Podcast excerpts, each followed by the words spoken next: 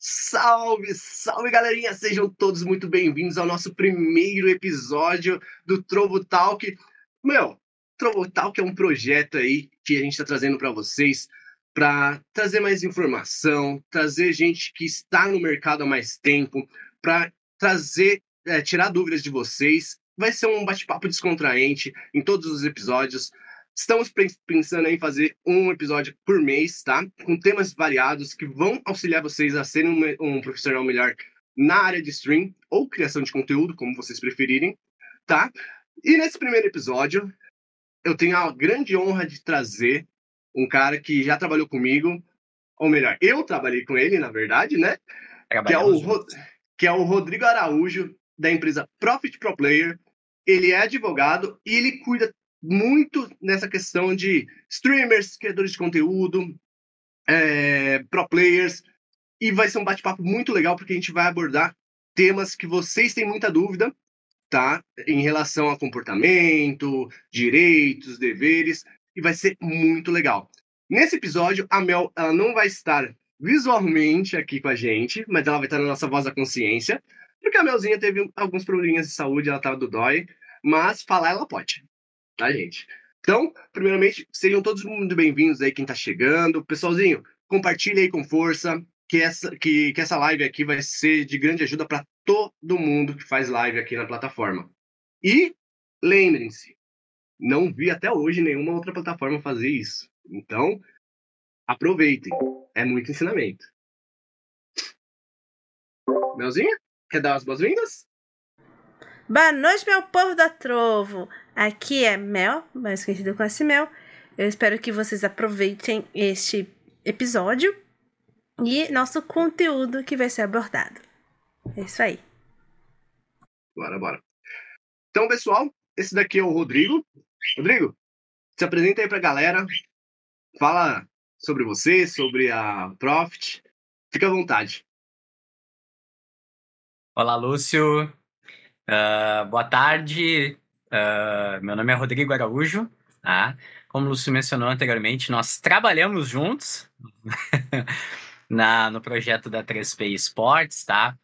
Uh, eu sou advogado, sou aqui de Porto Alegre, no Rio Grande do Sul. Tá? Eu sou formado em Direito Digital e Compliance. Uh, sou formado em Direito Desportivo e Negócio de Direito Desportivo, possuo certificação CBF Academy, questões de uh, psicologia nos esportes, tudo para me direcionar na área do direito, além de diversas outras questões do direito digital que eu atuo, para games e esportes eletrônicos. Essa é a área que, no Hoffman Advogados, que é o escritório onde eu atuo, é a área que eu cuido com o maior carinho, no caso, que eu sou o head, digamos assim, tá? Mas o Hoffman Advogados, que é o escritório, no caso, onde eu sou sócio, nós atuamos em diversas áreas do direito e economia digital, no caso. Lei Geral de Proteção de Dados, criptomoedas, blockchain, crimes, fraudes digitais, registro de marcas, games, esportes eletrônicos, educação digital e os influenciadores, criadores de conteúdo e streamers, tá? Eu sempre fui gamer, não profissionalmente, no caso, uh, parte de games sempre me pegou na parte de descontração. Mas desde o tempo do Atari, Master System, Mega Drive, na minha cidade, no interior do Rio Grande do Sul, a gente tinha. Uh, não eram as lan houses, era a gente ia para jogar num Super Nintendo, pagar uma hora ou um fliperama, tá? Essa era mais o meu contato com os games, e claro, em casa. E depois eu parei no Play 1, voltei no Play 4, comecei a atuar com direito digital, as pessoas começaram a achar o Hoffman Advogados no Google, e aí foi que eu já tinha especialização em direito digital, e eu fui fazer mais uma, no caso dos do direito desportivo, com foco em esportes eletrônicos e toda essa influência digital. Já atuei em diversos games também, a parte de, assim como quando eu trabalhei com o Lúcio, a gente atuava no Valorant. Uh, eu atuei com um cenário de TFT, Atuei Rainbow, Rainbow Six, FIFA, Fortnite. Ultimamente eu ando atuando bastante Apex Legends, no caso. Essas basicamente são as minhas skills, Lúcio. E essa é a minha apresentação. Né? Então, mas fala um pouquinho mais pro pessoal sobre também a questão da, da Profit Pro Player em si. O que, que ela foca bastante, o que, que o pessoal pode esperar desse nosso bate-papo, levando em consideração a empresa da, da Profit, que aí eu acredito que vai poder ajudar eles a abrirem um pouco mais a mente, para eles saberem realmente qual vai ser o andar, o andar da nossa conversa aqui hoje. Então, quando a gente criou, no caso, a Profit Pro Player, ela é um produto, no caso do Hoffman Advogados, tá? Qual era a ideia, assim, qual era o, o propósito, no caso, da Profit Pro Player? É sempre trazer a questão da profissionalização para o cenário, tá? Uh, coisas que a gente vê em organizações grandes, streamers grandes e tal, a questão deles se profissionalizarem para se desenvolver na carreira. Só que nós gostaríamos de fazer a profissionalização desde o início. Então a gente sempre acompanhou desde o início a carreira de todos que atuavam no ecossistema. Desde CEOs que queriam iniciar uma organização, os pro players que queriam saber como eles poderiam virar a chave do amadorismo para a profissionalização, os streamers que gostariam de saber como eles deveriam se portar para desenvolver a carreira e quem sabe um dia chegar a ser um gaulês, um outro streamer, um Alanzoca, um streamer famoso, dependendo do nicho que ele vai atuar, ou inclusive às vezes um influenciador de outra rede social. A Carol lida muito com advogando para influências também, que ela lida, pega o pessoal das outras redes sociais, Instagram e etc. Então, quem quer depende de como a pessoa quer se posicionar. O que, que a Profit Pro Player faz? Ela busca auxiliar, ajudar as pessoas a se profissionalizarem e assim conseguirem ascender a carreira, ter patrocínios e etc. Ascender uh, de forma exponencial na carreira. Essa é a ideia, no caso, o propósito da Profit Pro Player e do Hoffman Advogados. Ah, legal. Então, porque isso é uma é uma questão recorrente, né, da, da questão do, dos criadores de conteúdo, que é aquela coisa, ah, eu me dou bem, eu falo bem, eu sou divertido, eu sou extrovertido, eu sei jogar, eu tenho uma skill ali, sei lá, de pro player, e o cara pega e fala assim, o cara, a menina, né, pega e fala assim, ah, vou fazer live. E aí ela acha que é só sentar a, cadeirinha, a bundinha aqui na cadeira, olhar pra câmera, fazer aquela gameplay legal, e sem saber, literalmente, é, o passo a passo mínimo para desenvolver aquilo ali, seja como hobby, seja como uma carreira mesmo, né? Então, isso é uma coisa que eu particularmente vejo bastante. Eu que já passei por Facebook Game, já passei pelo YouTube, já passei pela Twitch, que foi minha casa muito grande, vim para Trovo, aqui a gente tá trabalhando aqui bem legal. Então, eu vejo que isso daí é no ecossistema em geral, não é só ah, lá na Roxinha, lá na, nas antigas chinesas. Não, isso é em todo lugar. É, o streamer ele começa a, a, profissão deles, mesmo que seja por hobby, mas sem ser direcionado para um caminho correto. Por isso que às vezes eles acabam fazendo algumas besteiras, prejudicando sua imagem, que era uma imagem que até muitas vezes é muito boa, né? A pessoa é muito boa naquilo que ela faz, mas ela não consegue desenvolver porque ela trava em um certo momento, porque ela não sabe para onde seguir, né, Rodrigo? É isso aí, Lúcio. Eu entendo assim, ó, que o que, que, o que, que é importante, já que tu falou quando o criador de conteúdo ele quer iniciar, primeiro de tudo, tá? O que, que a gente indica aqui na Profit? Tem que fazer a lição de casa. O que que acontece? A plataforma é o teu instrumento de trabalho. Ponto. Então, tu tem que saber tudo sobre o teu instrumento de trabalho. Estudar a plataforma ler os termos de uso, as políticas de privacidade e saber de cor e salteado, inclusive todas as questões que podem impedir a tua monetização, impedir do teu vídeo de subir, tá? Impedir uh, te causar um banimento na plataforma.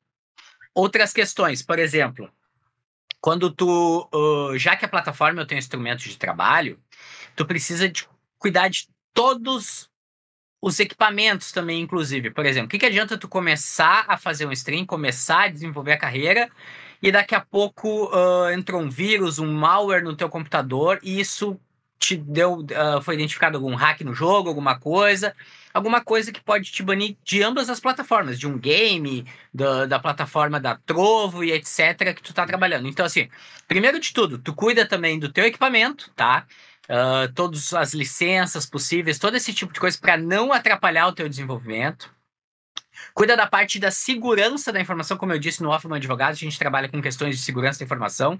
Então, uh, Uh, eu não sei se tem, mas eu vou sugerir, caso não tenha, a questão de tipo autentificação em dois fatores, uma senha complexa, não aquelas senhas 1, 2, 3, 4, 5 que tu possa vir a ser hackeado, alguma coisa.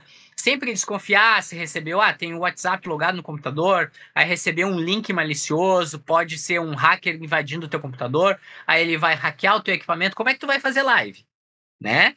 E se tu já conseguiu desenvolver alguma coisa, já tem um contratinho com um patrocinador, tá ganhando um dinheirinho, uma doação, sei lá, e alguém roubou o teu canal, né? Colocou, uh, vi muito na plataforma vermelha lá de, da concorrente lá, Bota, tu tem um canal famoso, gigantesco, os caras roubam o canal. O Fallen esses tempos teve esse problema, o Ei Nerd teve esse problema, e bota lá um canal de criptomoeda, né? Inclusive o Enerd conta lá o negócio dele lá que ele foi abrir um link que era do Cyberpunk 2077, tá? E aí tomaram, hackearam o computador dele, tomaram o canal dele e ele conseguiu recuperar, mas depois de muito esforço. Tem muita gente, site do Adrenaline, que fala de periféricos, várias pessoas já tiveram um canal hackeado. Então o que, que adianta? Tu começar a atuar e não cuidar dessas coisas básicas. Antivírus, ter essa questão de desconfiar, não clicar em qualquer link que te enviam, qualquer tipo de coisa, ter uma senha difícil de acessar, que tu anote num lugar não vinculado à internet, tá? Uma senha de mais de oito caracteres que contenha números, letras, maiúsculas, minúsculas e diversos caracteres, não só os mais simples. Então, e anote para não esquecer, é óbvio, né? Para tu poder entrar no teu canal, autenticação em dois fatores e etc. Cuidar dessas questões inicialmente básicas, tá? Outra questão importante, beleza, passei, resolvi começar a fazer live. Tá, Rodrigo, eu tenho ideia assim que eu tenho que cuidar das licenças do meu PC, do antivírus, uh, autenticação dois fatores, etc. Tá, beleza. Pensar, começar a pensar no meu conteúdo. E o que, que seria pensar no meu conteúdo? Né? Eu já nem estou falando de parte de segurança, parte, de, estra... parte de, de, de questões do computador, e sim a estratégia do que, que tu vai criar. Tu tem que ver a estratégia do conteúdo que tu vai apresentar. Estudar a plataforma, qual seria a periodicidade de conteúdo que eu preciso fazer para eu alavancar a minha carreira, por exemplo. É, sei lá, uma live por dia, duas, quanto tempo, oito horas, bater as metas, ler os termos para ver quanto eu preciso fazer diariamente para monetizar, entender, ficou com dúvida, fala lá com o pessoal no suporte da Trovo, né? Para poder fazer tudo direitinho para que eu consiga estender. Apresentar, pensar numa rotina diária, fazer calendários de conteúdos, usar outras redes sociais para que elas consigam convergir para a tua plataforma. Usa Instagram, TikTok, Twitter, Quai, etc., para anunciar que tu vai vir fazer a live aqui e trazer outras pessoas que, inclusive, talvez não te conheçam, vai lá no descobrir do Instagram, sei lá, e possa aumentar a tua comunidade. Por falar, uh, no caso, no, quando tu pensa em conteúdo, pensa numa questão de storytelling, o que que tu vai apresentar que, que tu vai falar diariamente para tu não te perder, ficar sempre mudando. Aí a pessoa que gosta de um determinado conteúdo que tu faz, aí tu mudou, ela já sai, vai para outro, entendeu? Tu tem que ter uma rotina e uma coisa bem estratégica e bem planejada, tá? Pensar também, sei lá, como é que tu vai chamar a tua audiência. Eu, quando eu falo lá na Profit, eu falo e aí players, a Carol do Hoffman Advogados eu também a gente chama de conectados. Ela fala no Advogado para influências personas? Como é que tu vai chamar os teus uh, os interlocutores, o pessoal que te assiste? Isso traz uma questão de pertencimento, de comunidade. Então tem que pensar nisso também. Isso é a estratégia do teu conteúdo, né? Uh, uh, qual nicho que tu vai atuar? Tu vai jogar um jogo? Sei lá, vai fazer, eu não sei. É, eu até tinha visto um outro conteúdo da Trovo que eu não sei se outras coisas monetizam, é só game mesmo. Ela, pelo que eu vi, era game lá, tentar alcançar, se não me engano, é o Trovo 500, me corrija se eu estiver errado, Lúcio. E, e para ter, bater as metas e tal. Mas qual é o nicho? Por exemplo, qual é o game que tu vai jogar? Né? Tem que pensar qual é o game que tu tem afinidade, o que, que tu vai, que, que tu te sente bem, que age naturalmente, que tu possa criar os teus bordões. E principalmente, né? Se tu vai atuar, seja educado. né? Tu tá influenciando pessoas. Então dê o exemplo, né? Tu tá influenciando com bons exemplos. Acredito que essa parte inicial quer completar alguma coisa que eu esqueci aí, Lúcio? Não, não, só é, complementar, né? Que essa questão de tratar o, o, seu público de forma única é uma coisa, meu, fantástica que nem todo mundo pensa na hora de fazer os conteúdos, né? Então, eu lembro quando eu comecei a fazer live que meu, meu público era muito jovem, de 12 a 14 anos. E eu sempre fui desbocado. Você sabe, né? A gente já fez transmissão do VCT junto, você sabe que eu sou meio boca aberta. E aí eu tive que desenvolver um esquema de falar com essas crianças de uma forma que não fosse é, agressiva ou rude demais. Então, quando eles começavam a me perturbar muito, eu lembro até hoje que, em vez de eu falar um palavrão ou ser um pouco mais útil, eu chamava todos de cara de fuinha. Então, quando eu ia chamar o pessoal, e aí, esses caras de fuinha, vamos assistir a live hoje? E aí, pessoal, esses caras de fuinha, tô esperando vocês. Então, era mais como um apelido fofo, mas ao mesmo tempo uma comida de rabo, sabe? Quando precisava. Então, ficava uma coisa bem divertida. E, eu, e, e, até hoje eu vejo que são poucos streamers que, tipo, eles brincam com essa coisa para trazer um sentimento de, tipo assim, ah, é, o cara realmente está falando com a gente. Né? É aquela sensação que eu posso até assimilar um pouco com a minha, com a minha área de trabalho, né, que é o design, que seria uma sensação de UX, né? de user experience, que é, a é você pensar como que as pessoas vão, vão agir da forma que você está fazendo. Né? Então você vai prevendo ali, criando uma estratégia muito legal na hora do, de você estar tá criando sua comunidade mesmo, né? E isso é sensacional, porque você faz com que as pessoas tenham essa sensação. Você mexe com uma, uma parte no qual você às vezes passa despercebido e se você não prestar atenção, você vai perder esse público para uma outra pessoa que tem esse feeling assim mais aguçado, que consegue, tipo, prender esse público. E não é o que a gente quer, né? A gente quer que você que está assistindo a nossa live hoje esteja ciente que você é o, é o protagonista da retenção do seu público. Se a pessoa Exato. vai para sua live, gosta de você, mas não permanece, é porque você fez alguma coisa de errado, não é porque o outro streamer é melhor. Concordo. Ou às vezes você nem fez de errado, mas você esqueceu de fazer. Exatamente. Né? Concordo. Concordo em gênero, número e grau. Levando então, em consideração. Desculpa. Sim. Completa Não, aí, pode. Não, pode ir, pode ir. Não, levando em consideração uh, uh, essas questões, a questão de como a pessoa tem que se portar, digamos assim. Uh, eu sei de plataformas, inclusive, eu não sei se é o caso da Trovo, então recomendo que quem utiliza a Trovo leia os termos de uso e as políticas. Mas tem plataformas que, se não me engano, não, eu acho que ainda não está implementado, tá? Mas ela vai desmonetizar alguns vídeos por conta de palavrões. Entendeu? Então, como a gente lida com diversas plataformas, uh, eu já estou sabendo que estão querendo implementar esse tipo de coisa. Então, assim, se é o teu meio de trabalho, e as pessoas que utilizam plataformas têm que entender que a plataforma é o patrão, né? Sim. Como se tu fosse o empregado da plataforma, e não ao contrário, né? Tu tem, o streamer tem que seguir as regras da plataforma, entendeu? Exatamente. Então, se a plataforma implementa determinada regra, o streamer precisa seguir para o benefício próprio e desenvolvimento da carreira.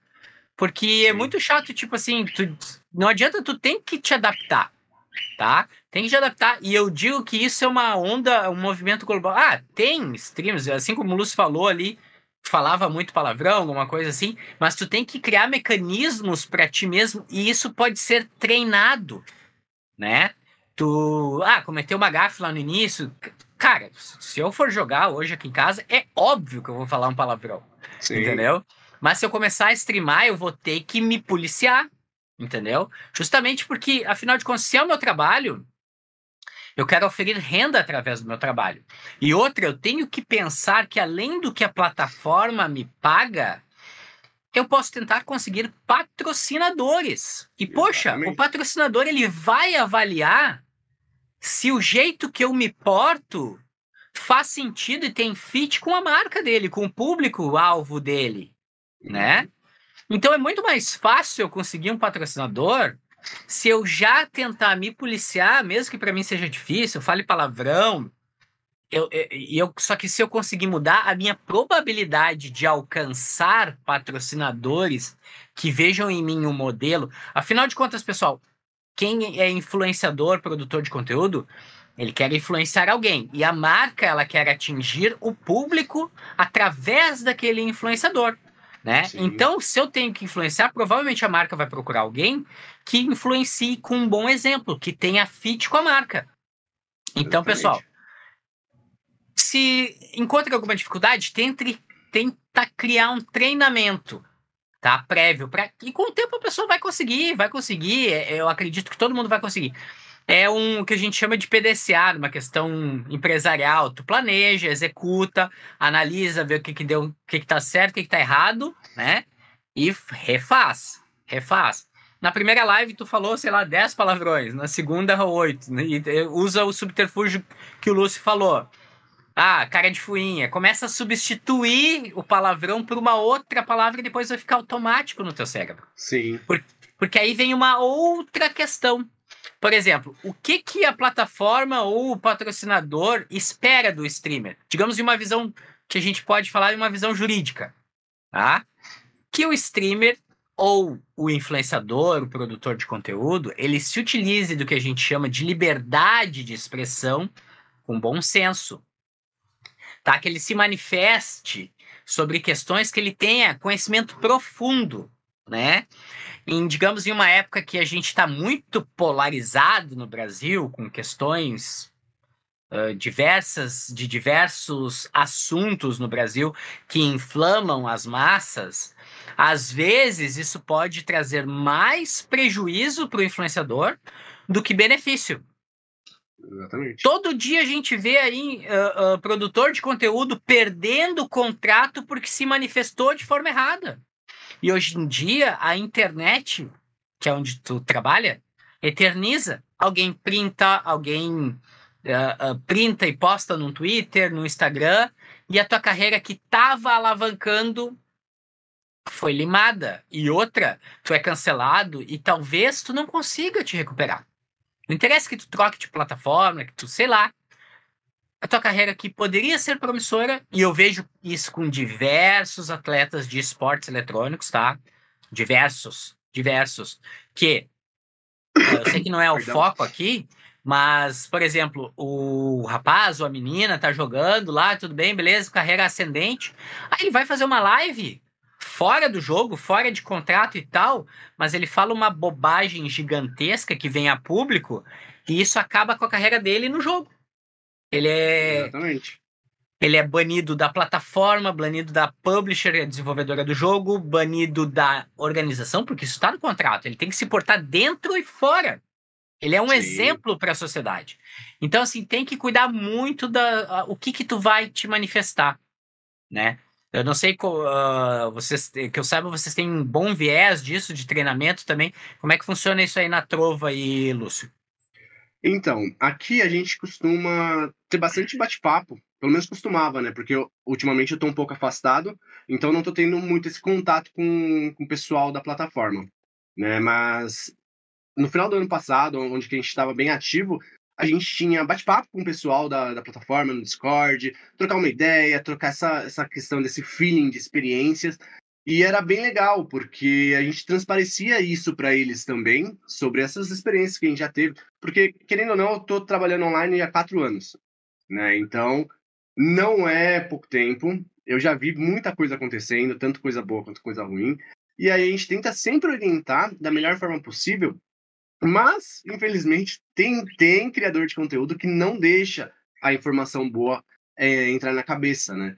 Então, tanto que essa questão de comportamento, eu sempre bato muito na tecla com eles, porque, cara, é uma coisa tão óbvia, mas ela, ela é tão básica, mas tão básica, se torna óbvia, mas quando você não quer enxergar, você não enxerga, né? Então, tanto que eu sempre costumava falar pro, pro pessoal pedir alguma, alguma dúvida, alguma sugestão para mim, a seguinte a informação: não importa a sua religião, a sua classe social, nem o seu time de coração e nem seu, seu viés político, quando você se trata de uma pessoa pública na internet. O que importa é como você entrega seu, seu produto, seu conteúdo.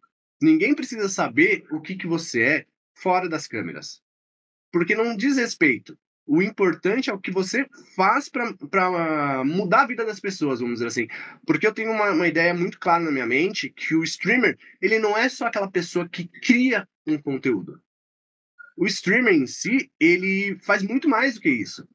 Ele influencia, ele educa, ele acompanha, né? E eu falo isso porque antes de eu me tornar streamer, isso eu até vou, vou puxar um gancho para uma, uma, história pessoal, porque assim, antes de eu me tornar streamer, eu estava numa depressão terrível, tremenda, a ponto de fazer qualquer besteira. E eu conheci o mundo da stream. E para mim, até naquela época, era uma coisa tipo assim: ah, um monte de gente jogando, né? Que graça tem. E quando eu realmente tive muito tempo para consumir esse conteúdo, eu percebi que as pessoas que estavam ali criando esse conteúdo, eles tinham alguma coisa a mais. Não era só o cara tá jogando bem. Não, tinha uma questão de humor, tinha uma questão do cara responder o chat. Às vezes você não tinha ninguém para conversar, o cara te dá uma atenção. Meu, isso muda a vida das pessoas. Então, às vezes, a pessoa vai estar tá entrando na sua live não porque você é bonito, não porque você joga bem, mas porque você é uma companhia. Ela entrou, ela viu que você compartilha das mesmas experiências, das mesmas ideias, e aí ela se identifica, né? E isso traz uma mudança, meu, fantástica para quem está assistindo. Você compartilha isso gera das mesmas experiências, das mesmas, sabe? E isso que acredito que hoje em dia falta um pouco nos streamers, porque essa conexão ela não, come, não, não acontece do dia para noite, né? Ela demora um pouquinho, porque às vezes vai entrar um, um, um, público no chat e ele tá meio receoso, né? Tipo, ah, quem é esse streamer? Não sei. Aí ele vem uma, duas, três. Na quinta vez que ele vai trocar uma ideia, que ele vai conversar, e aí sim você vai desenvolver alguma coisa muito legal com ele. E eu falo isso porque, meu, desde a minha época que eu comecei, há quatro anos atrás, tem gente que me chama no Instagram, que às vezes eu até esqueço que essa pessoa passou na live, mas ele pega e fala assim: e aí, Code? Como você tá? Aí eu, mas quem é você? Aí ele fala o nick e fala assim: Caraca, maluco, você tá aí ainda? Tô, eu lembro de você, velho. Cara, então, tipo assim, é uma conexão surreal, cara, surreal. E as pessoas às vezes deixam de, de prestar atenção nisso para focar só no, ah, eu quero ser grande, eu quero ser reconhecido. Só que se você não, não, não trabalhar com os pequenos, com as pessoas pequenas, né, com o público pequeno, você não vai conseguir desenvolver. Porque se você começa fazendo uma live achando que você vai atrair mil pessoas, se bater mil pessoas nessa live, você não sabe como se portar. Eu falo isso porque eu já tomei gank do Gaules, veio 350 pessoas na minha live e eu travei. Eu travei, eu fiquei assim, tipo, cara, o que que tá acontecendo? O que que tá acontecendo? Então, meu, e eu, e eu já tava fazendo live há um ano e meio. Então, tipo assim, eu já tinha uma experiência ali com, um públicozinho ali, porque na época eu fazia Free Fire e tava começando a acender, fazer a ascendência do, do jogo, né? Então o nosso público era bem legal lá na, na, na roxa. Cara, a hora que a gente tomou o gank do Gaules, eu falei assim: não acredito, não acredito. Eu tive que sair da câmera, porque eu falei assim, mano, eu não sei, não, não, é surreal, cara. Então, não é todo mundo que está preparado psicologicamente para ter um público maciço. Então, a live stream, eu acredito que seja algo que você constrói dia a dia. Então, hoje você trabalhou para cinco pessoas, vamos trabalhar amanhã para 10. Amanhã chegou 10, vamos trabalhar para 20.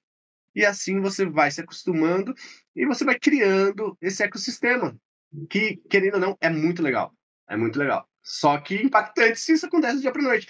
E eu acho que até isso, né, Rodrigo, que influencia um pouco na cabeça das pessoas quando elas são pequenas e do nada assim faz um boom na carreira, né?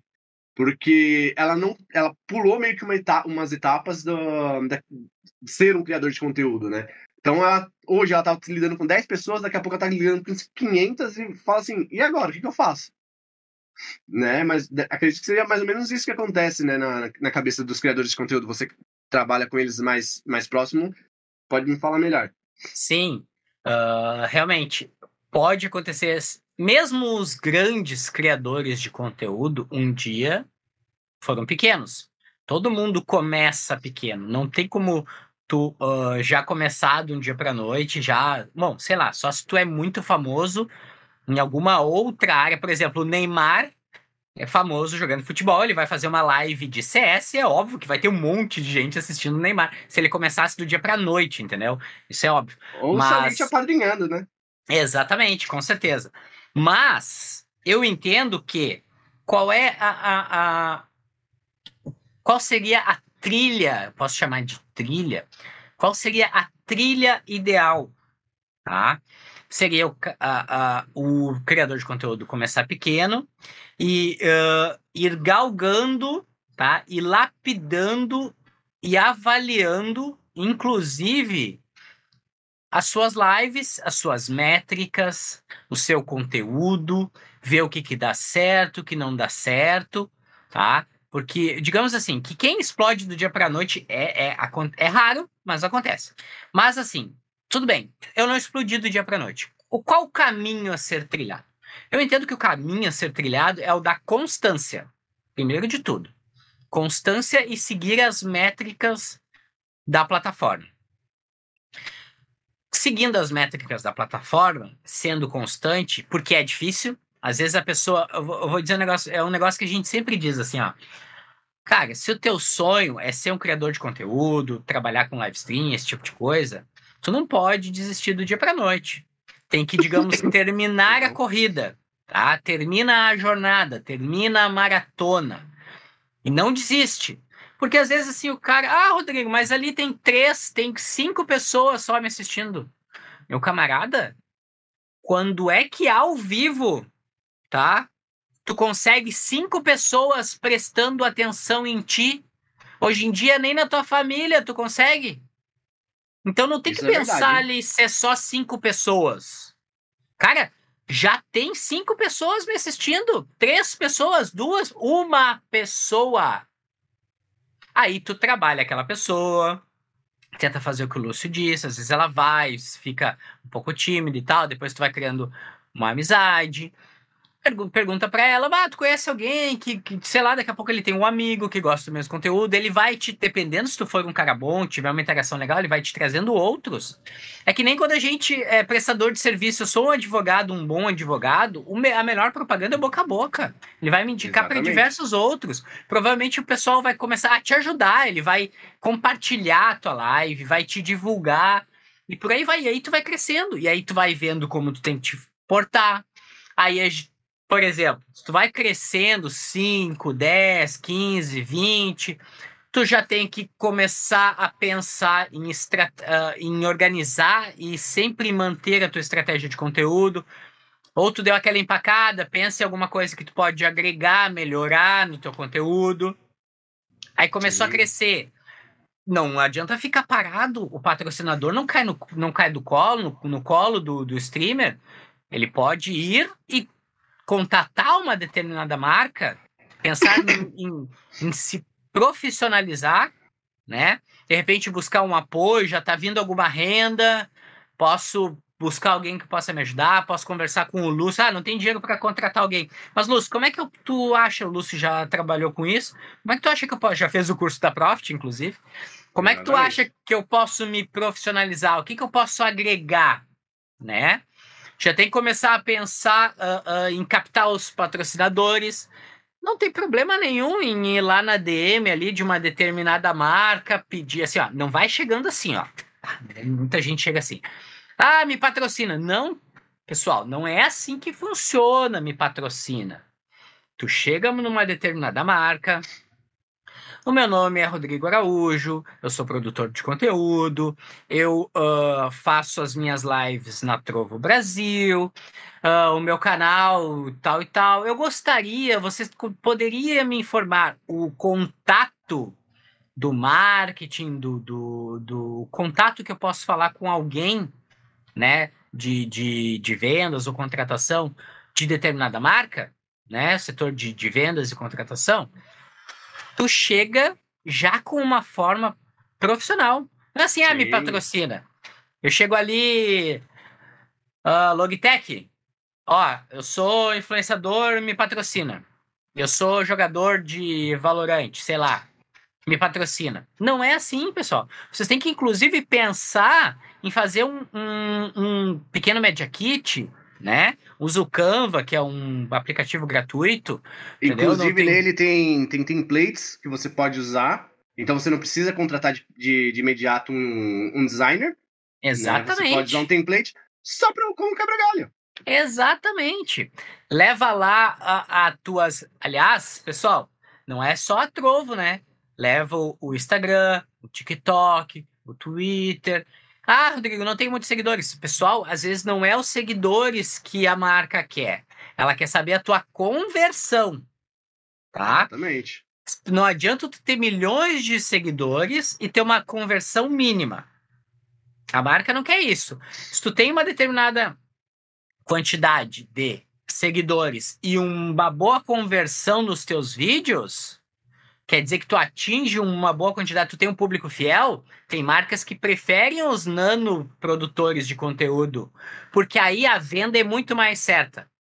A Logitech Sim. vai vender muito mais mouse para o meu público fiel, que é pequeno, mas é fiel, do que dependendo lá para o gaulês, né? Tudo bem que é uma esdrúxula a minha comparação mas o percentual, talvez a minha conversão, seja maior que a do Gaules. Sim. Aí a marca se interessou, né? E aí o que, que o influenciador faz? Não faz um contrato por DM. Poxa, tenta buscar alguém que possa te ajudar e faça um contrato que favoreça ambas as partes. Ou no início não vai receber um valor, de repente ele vai receber um mouse, né? Vai receber como forma de uh, gratificação não um valor em dinheiro e pecúnia, mas sim em periféricos, em outras coisas que ele possa vir a divulgar. Já pensa em chegar também com uma possível campanha? Imagina se é um periférico, sei lá, já monta um videozinho de como tu apresentaria determinado produto daquela marca ou serviço, se é uma empresa de algum tipo de serviço Tu já vai ser proativo naquela marca. E aí faz um contrato. Aí dá, ah, Rodrigo, eles só me fornecem um produto. Beleza. Pede um link de afiliado para tu faz, ganhar um percentual na venda do produto, né? Ah, tu já tá come... viu que tá começando a vender bem o link. Opa, faz um contrato a prazo determinado, três meses, seis meses, para quê? Depois daquilo, tu tentar renegociar o contrato e de repente receber valor Senão vai ficar escravo de sempre oferecer um produto a vida toda e não vai evoluir nesse teu contrato, Sim. né? Então, ou às vezes aquele pessoal que faz permuta, só a permuta ali de divulgação, sei lá e tal. Mas depois não faça um contrato ali por DM, sem cláusulas que vão te proteger e proteger a empresa. Porque se tu fizer assim, a empresa vai entender que tu não é profissional. E ela pode fazer alguma empresa que não é muito, muito legal, pode fazer o que ela bem entender.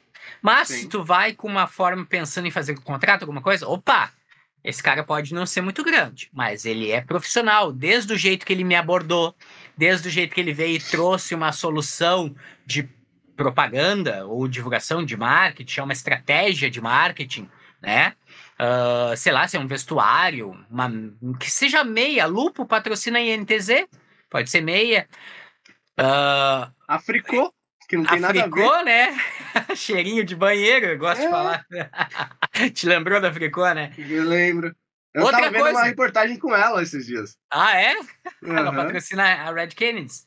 E eu gosto, gosto muito de dizer que eles, eles poderiam ter uma propaganda, não, não vou falar aqui, mas enfim. Esse dia a Oakley entrou no cenário patrocinando a Miners. Então. Te lembra que era um projeto nosso? Sim. Cara. Então. Então. E outra coisa, começou a crescer avaliar o momento e começou depois a crescer, inclusive a ganhar valores mais altos da Trovo, valores mais altos de patrocinador, avaliar se não é o momento de virar uma empresa, né? Streamer Sim. virar uma empresa por questões da sociedade, contratar gente para te ajudar, aí quem sabe contratar designers, né, editor de vídeo, etc, aumentar os conteúdos, ampliar as redes, né? Então, Exatamente. É, é... E assim, ó, as questões societária e tributária, o governo vai querer te dar aquela mordida se tu abrir uma empresa. Dependendo do enquadramento tributário, tu vai pagar menos imposto para o governo, então tem vantagem em abrir uma empresa. Sim. Procurar um contador, um advogado, né? São os principais uh, auxílios nesse, nesse, nessa virada de chave, né? Contador, advogado, um designer, editor de vídeo, para daí sim a carreira alavancar. Procurar fazer questões de tráfego pago, marketing, etc. e explodir a tua carreira, entendeu? Sim. Tu demonstra mais formalização, profissionalismo e muito mais marcas tendem a vir te buscar né? Sim. Buscar o teu, o teu público, né? As pessoas que te acompanham, né, Lúcio? Sim. Então, puxando um gancho sobre o assunto anterior, que antes da gente entrar nesse assunto mais a fundo sobre o streamer é de fato uma empresa ou é bom pensar como uma empresa? Só lembrando a questão do, de patrocínio, essas coisas, eu tenho dois exemplos que são bem interessantes de a gente usar agora, que é o seguinte, como eu consegui o meu patrocínio com a, com a S-Rock, né? E como eu já presenciei é, apresentação de produtos de uma streamer gigantesca de um, de um produto que estava patrocinando ela durante uma live, né? Então, como que eu, um streamer que eu não sou grande, eu tenho ali na faixa, se eu for juntar todos os meus seguidores, tá na faixa ali de 2 mil, 3 mil seguidores, e eu consegui um, um patrocínio da S-Rock, eu acho que todo mundo aí no chat já conhece a S-Rock, né? Uma famosa fabricante de placas de vídeo, placa-mãe, né? E como que eu fiz isso? É, nessa época eu trabalhava com a Vivo Cage, né? Então eu tinha um contato muito legal com, com o Thiago Xisto. E ele que me ensinou a criar um Media Kit. O que, que precisava, o que, que não precisava, o que, que as marcas gostavam de ouvir, de saber, questão de número, né? E aí eu falei assim, ah, vamos desenvolver. Desenvolvi um Media Kit bem simples, né? Só com as minhas informações, missões, é coisas que o Media Kit precisa mesmo. E fui meter as caras. Fui atrás de marcas. Em todo site que eu entrava de marca, por exemplo, a Red Dragon, a própria Rock, Blue Case, é, HyperX, todos eles têm um e-mail de contato, que é um contato comercial. Então, eu tirei um dia para mandar e-mails para essas empresas para ver como que eu poderia enviar um Media Kit, é, como que a gente podia ter esse contato. Umas eu só consegui contato pelo Instagram. E como que era a minha abordagem? Era, primeira, primeiro e-mail que eu mandava era Boa tarde, bom dia. É, gostaria de saber como que vocês trabalham a questão de, de influenciadores, patrocínios, parcerias, e qual que é o meio que eu posso enviar um Media Kit ou trocar uma ideia, falar com, com o responsável? Sempre foi assim, nunca foi, ó, oh, eu sou assim. Sempre era na questão de, tipo assim, trazendo uma, uma, uma curiosidade, né? De tipo assim, ah, eu estou interessado na sua marca. Como que eu faço para ter esse contato, para conversar com vocês? Então, eu fiz isso com várias marcas. No Instagram também era a mesma coisa. E uma das marcas que me deram retorno foi justamente a Rock, porque eu mandei um e-mail para eles e alguns dias depois eu recebi um e-mail de volta falando assim: "Ah, você pode mandar o seu Media Kit para esse esse e-mail e você vai falar diretamente com tal pessoa". Eu falei assim: "Nossa, que legal". Mandei o meu Media Kit para a pessoa, né? Um beijo, Robson, da, da Rock, que, que me, me, me abrigou é, e a gente teve esse contato, né? Troca de e-mail, ah, o que, que você, o que você pretende, é, o que, que você pensa que a, que a Rock pode, pode somar na, na sua carreira. E foi tipo meio que uma entrevista via e-mail, sabe? E aí o que aconteceu? De início, eu sabia da quantidade de números que eu podia entregar. Eu tinha noção disso. Então, eu não quis ser ganancioso a ponto de falar assim: ah, me vê aí 10 mil por mês. Obviamente. Então, o que, que eu, eu sugeri pro, pro responsável das Rock? Eu sugeri que se eu não poderia fazer uma parceria com a Rock Brasil. Então, já que eu não tinha um número, eu já tinha noção disso, podia ser é, que não, porque eu, se eu colocasse alguma coisa ali para vender, eu venderia bastante. Mas, sabendo da quantidade de números, o que, que eu fiz? Eu peguei e falei assim: vamos fechar uma parceria? Então, você me cede a permissão de utilizar o nome da Rock, né, como parceria. Na época eu não usava nem como patrocinador, eu usava como apoio, né? Discriminava como apoio. Da Rock e de quebra, eu ajudo vocês quando vocês tiverem alguma campanha. Né? E nesse exato momento, eu não estava recebendo nada da Rock. Era uma troca mesmo. Por quê? Porque eu queria passar uma credibilidade do meu conteúdo para o meu público, né? E de quebra, trazer o, o, os produtos da Rock, que eu sempre, particularmente, eu sempre achei muito legal, né? Tanto em questão de design quanto em questão de durabilidade, e levar esse, esse conteúdo para quem não conhecia ainda a marca. E a, e a gente agiu dessa forma durante três meses. Durante três meses. Saía publicação nova, saía é, lançamento de, de periférico, eles me mandavam conteúdo, eu criava um, uma divulgação, postava, e eu tinha essa licencinha aí. E olha que legal. Passou esses três meses. A gente estava ali só com um contratinho ali via e-mail mesmo, né? Passou três meses. A primeira coisa que o, que o, que o responsável fez foi: Você tem interesse de continuar? Eu falei assim: Ah, tenho. Aí eu mandei meus dados para ele e ele falou assim: Ó, então tá, a partir do mês que vem a gente vai estar tá liberando uma, uma, um valor X para você e a gente continua com, com o projeto. Ou seja, eu fui lá e me prontifiquei a apoiar a marca e do nada ele pega e começa a me incentivar financeiramente, né? Óbvio que eu não vou jogar na mesa os valores que foram pagos, né? Questão de ética, mas cara, para quem não tava ganhando nada, é, para quem não tá ganhando zero, metade de um é lucro. Exato. Entendeu? Exatamente. Então, isso é para vocês que estão aí na live entenderem que assim, o patrocínio, como o Rodrigo falou, ele não vai cair do céu. Mas quando alguma, alguma empresa, seja ela, meu, a cantina da, da sua vila, se interessa em criar alguma coisa com você, abraça. Abraça. Você não precisa ganhar rios de dinheiro ali no começo. Pelo contrário, se preocupe em criar a, a criar a experiência de você estar tá lidando com uma marca, com uma empresa. Porque imagina se fosse o contrário, se você fosse a empresa e você fosse patrocinar, apoiar alguém, como que você gostaria que essas pessoas falassem do seu nome? né? Qual seria a postura que eles iam aplicar ao seu nome, né? Então, ah, é, vamos, vamos falar de, de comida, por exemplo? Então, beleza. Fala o nome da marca, fala como que é feito, fala quais são os benefícios, se é um produto light, se não é. Então, tudo isso só agrega a, a, a marca, entendeu? E, claro, lembrando que quando você tem uma outra marca atrelada ao seu nome, a sua responsabilidade dobra. Porque se você fizer alguma coisa pessoalmente, você vai estar tá, é, atingindo a marca também de forma é, indireta, né, Rodrigo? Então, Exatamente. fica ruim tanto para você quanto para a marca. Então, quando você pensar em fazer o patrocínio, é, pegar um patrocínio, pegar um apoio, tenha isso em mente, que a sua responsabilidade vai ser que nem, como diz o, o tio Ben, né? Com, com grandes responsabilidades vem. Como que é? Não, o, grandes poderes vêm grandes responsabilidades. Grandes poderes vêm grandes responsabilidades. Então, imagina. Exatamente. Se você tá com, com patrocinadores, você tá com grandes poderes. Entendeu? Porque hoje pode ser que ela não te dê um, um retorno financeiro. Mas ela pode te mandar um produto. Então, aquele investimento que você ia ter que suar, suar, suar, suar, suar para poder comprar, né? A marca fala assim, nossa, o cara tá se esforçando tanto, tá dando tão certo. E o cara, tipo, tá convertendo, a menina tá convertendo.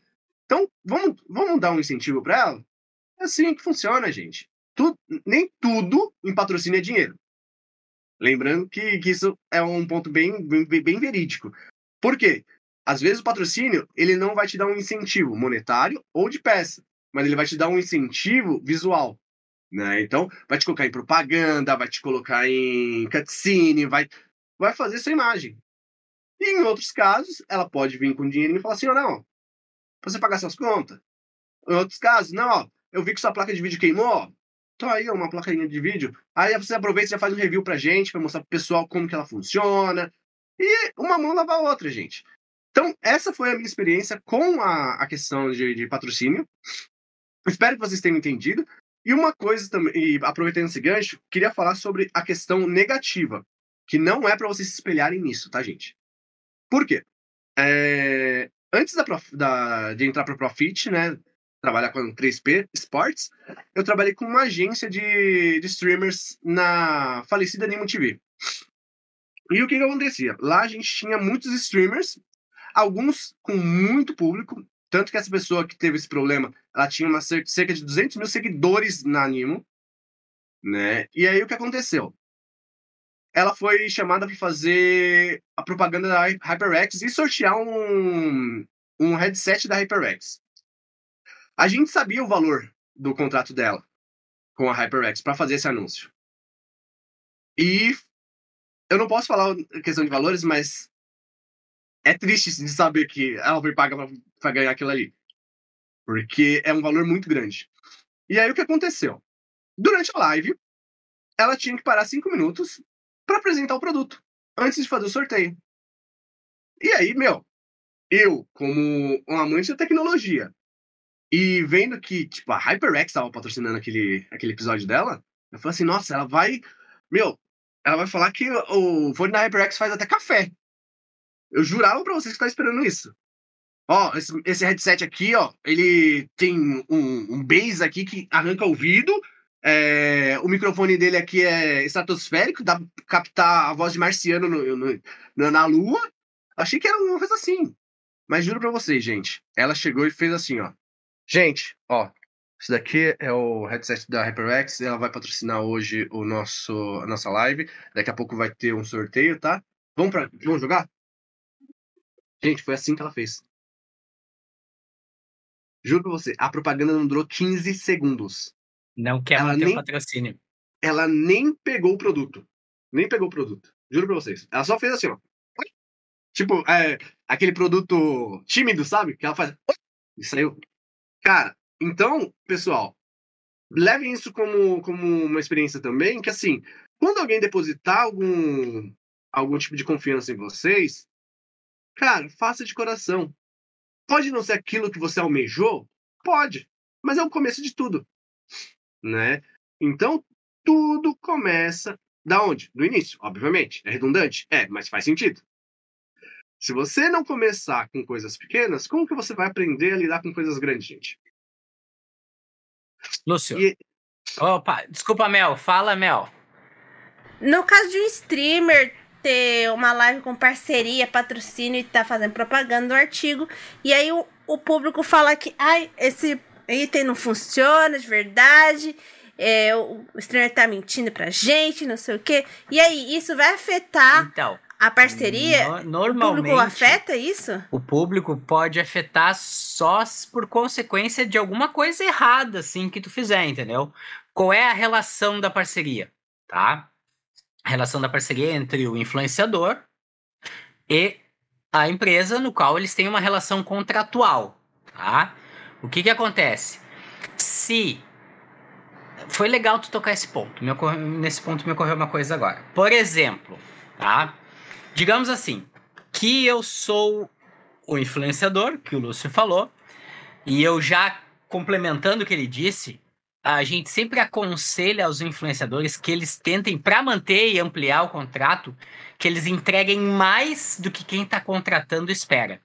Ou seja, no que o exemplo que o Lúcio deu, para mim, ele, ela, a pessoa entregou muito menos tá, do que o esperado. A pessoa tem que ler, estudar o produto, etc. Agora, o teu ponto. Uh, o que, que acontece? Às vezes a gente. Às vezes não. Normalmente a gente aconselha, por exemplo, que uh, o influenciador ele faça uma publicação e perante o código de defesa do consumidor, quando ele faz uma divulgação de um produto, ele precisa, por mais que seja óbvio, ele precisa dizer que aquilo é uma publicidade. Então, como ele faz isso?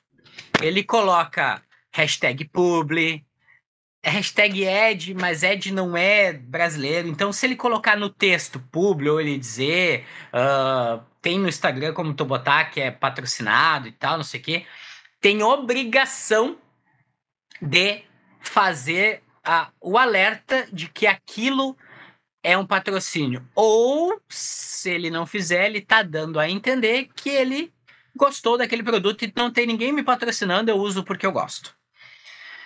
Por quê? o que que acontece? Essa não que o público vai impactar na minha relação contratual, mas, por exemplo, Se o público compra este mouse da Logitech e o mouse é ruim, tá?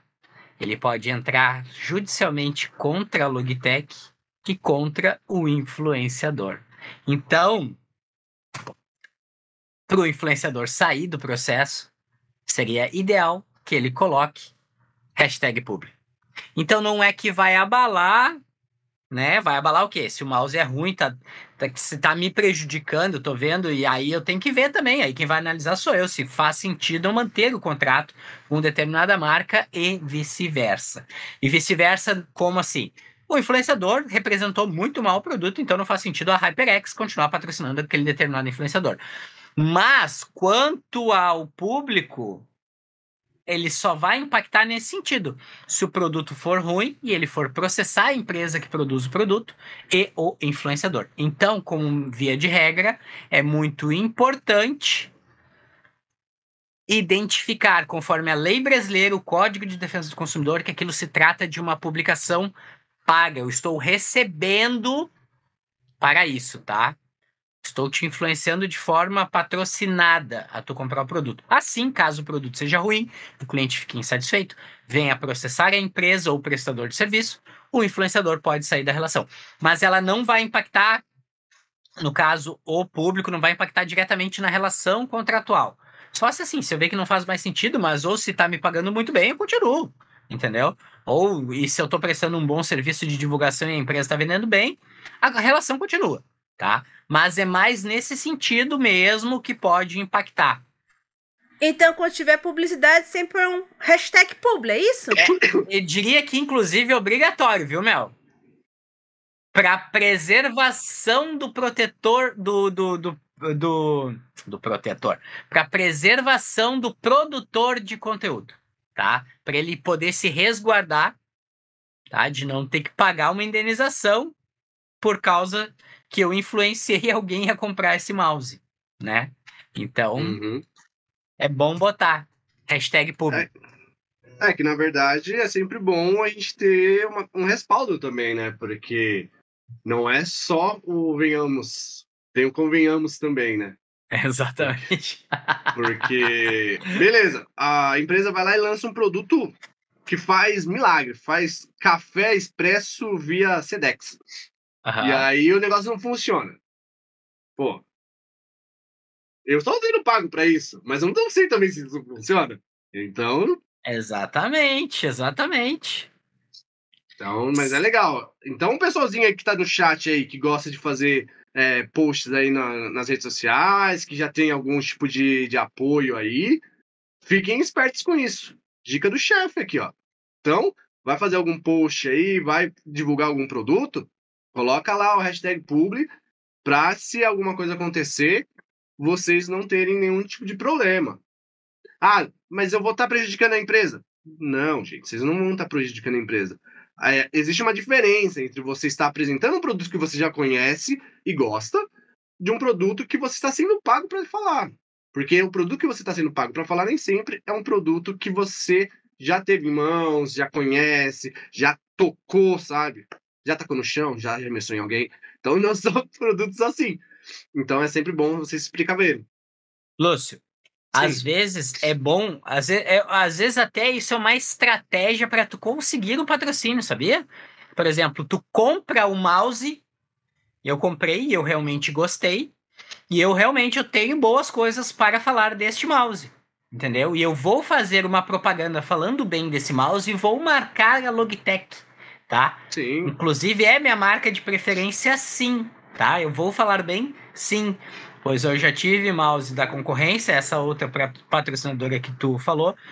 E entre teclado e mouse, eu tive HyperX. E hoje eu prefiro o Logitech. Agora, microfone é HyperX, né? Apesar do Logitech ser muito bom também, que a Carol tem, tá? Então, assim, agora, teclado e mouse, eu já tive os dois. E a minha experiência com o HyperX não foi tão boa quanto a minha experiência com o Logitech é.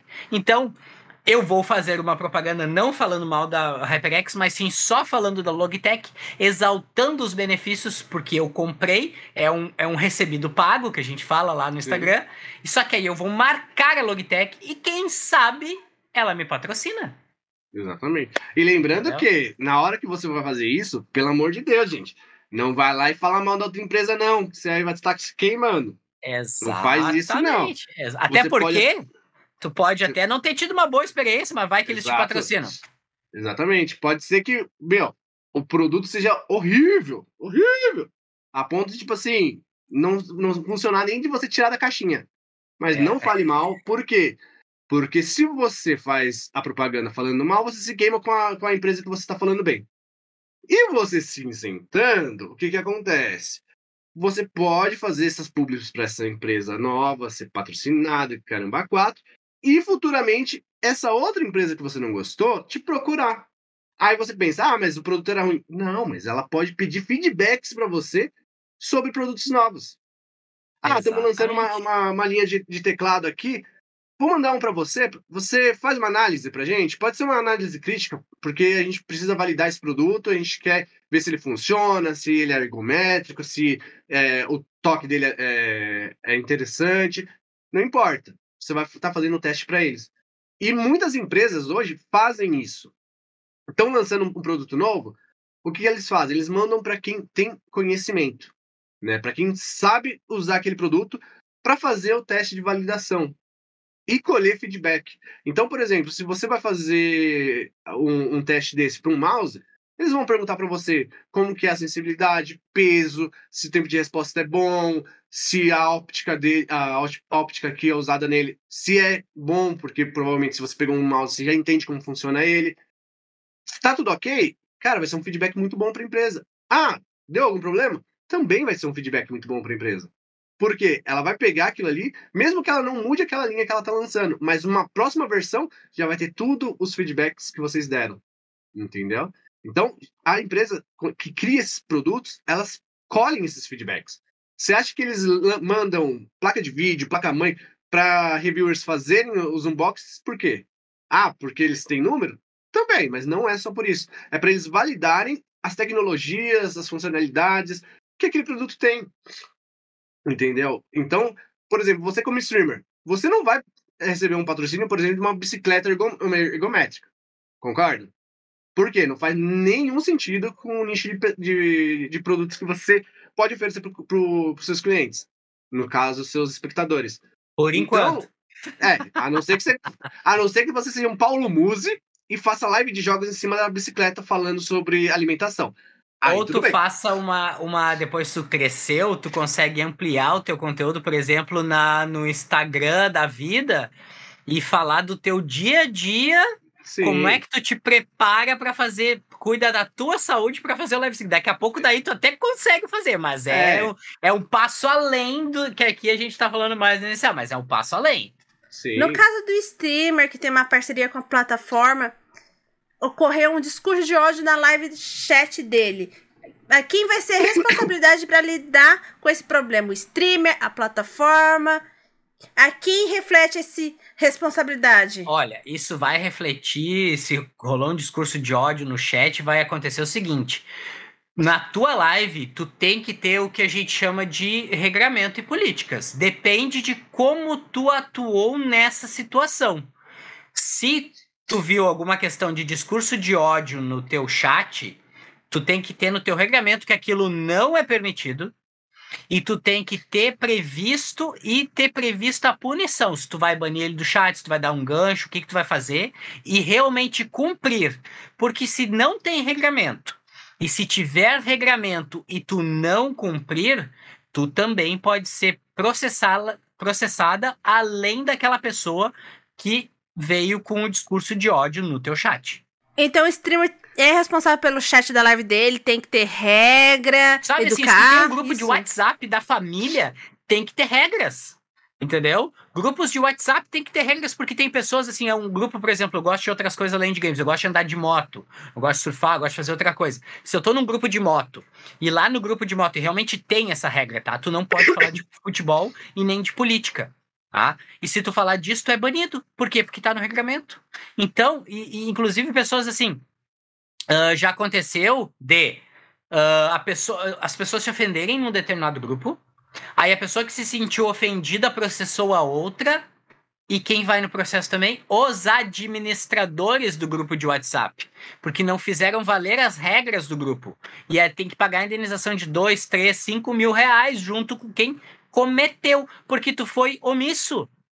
Se tem, deve ter regras, e se tem. E assim como o teu chat da tua live, é tem que ter regras para tu te proteger. Tá? Então, pessoal, do que tá vendo a live, por favor, Coloquem regras no chat, tá? Conversem, não sei se como é que funciona na Trovo, se tem os moderadores da live. Conversem, façam o briefing com os moderadores e precisam seguir as regras, pois pode prejudicar o produtor de conteúdo. Muito sério isso. Bom ponto, excelente ponto. Então, com o discurso de hoje na da live, o responsável é o streamer. Ele tem responsabilidade de se tudo. Se ele não atuar, se tem regras e ele não fizer cumprir, ele é, ele vai ser responsabilizado judicialmente. Agora, se ele fizer cumprir as regras e o ofendido vier a, a, colocar o produtor de conteúdo no processo, ele tem como sair do processo, porque ele vai comprovar que tinha regras e que ele fez cumprir as regras. Desculpa. Então o streamer é responsável de tudo que ocorre na live, assunto, chat, publi e, claro, o comportamento, né? Exato. É, Aliás, então, excelente. Ó, é, realmente, eu também tenho um, alguma coisa para falar. Eu quero fazer um contraponto do teu ponto anterior que tu falou dos streamers, Lúcio. Eu quero falar Sim. De, por exemplo, quem contrata os streamers, as organizações ou patrocinadores, os parceiros. Sim. Mas então, aí pode completar. Fala, fala o teu tá, ponto aí que depois eu complemento. Só, só entrando nesse gancho da questão de comportamento, é uma coisa que eu vejo muito, isso é em todas as plataformas, não é só aqui na Drogo. É justamente aquela pessoa que entra no chat que tá desgostoso da vida e quer desanimar as outras pessoas também. Então ela vem com insulto, é, xingamento, discurso de ódio, sexista. Então tudo isso que pode prejudicar não só uh, o streamer, como também as outras pessoas do chat. Racismo e, e por aí vai. Uh, os adjetivos vão longe sobre, sobre essa questão desse comportamento. É, pela visão jurídica, Rodrigo, qual, quais são o, os, os problemas que uma pessoa que chega a fazer isso num chat pode, pode acarretar. Porque às vezes eles acham que assim, ah, eu estou atrás do computador, eu sou um Jedi, ninguém vai me achar e eu posso xingar quem eu quiser. Mas não. Tem sempre um, um, um contraponto, né? Tem, tem sim. Não pensa porque tu tá atrás usando o nick mais absurdo da face da Terra que tu não pode ser localizado. Pode sim. E tem como, e não é muito difícil, não. Entendeu? Então, assim, ó, todo mundo tem um endereço IP. Ah, eu uso VPN. Não, tem como. Fica um pouquinho mais difícil, mas pode ser encontrado também. Ah, e, e o pior. Se a internet estiver no nome da tua mãe, é ela que vai ser processada, né? Porque a internet, o endereço IP da tua casa, naquela conta de internet, está no nome da coitada.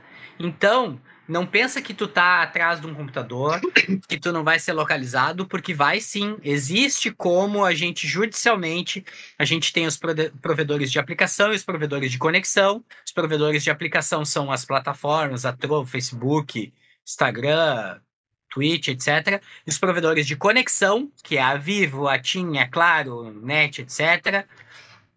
Que a gente judicialmente entra e pede para oficiar esses provedores para que eles forneçam o endereço de IP e qual é o endereço físico da casa onde foi feito, onde está aquele endereço IP, tá? Uhum. E aí a gente entra com, com auxílio da, do Marco Civil da Internet para a gente poder localizar aquela pessoa e acionar ela judicialmente, tá?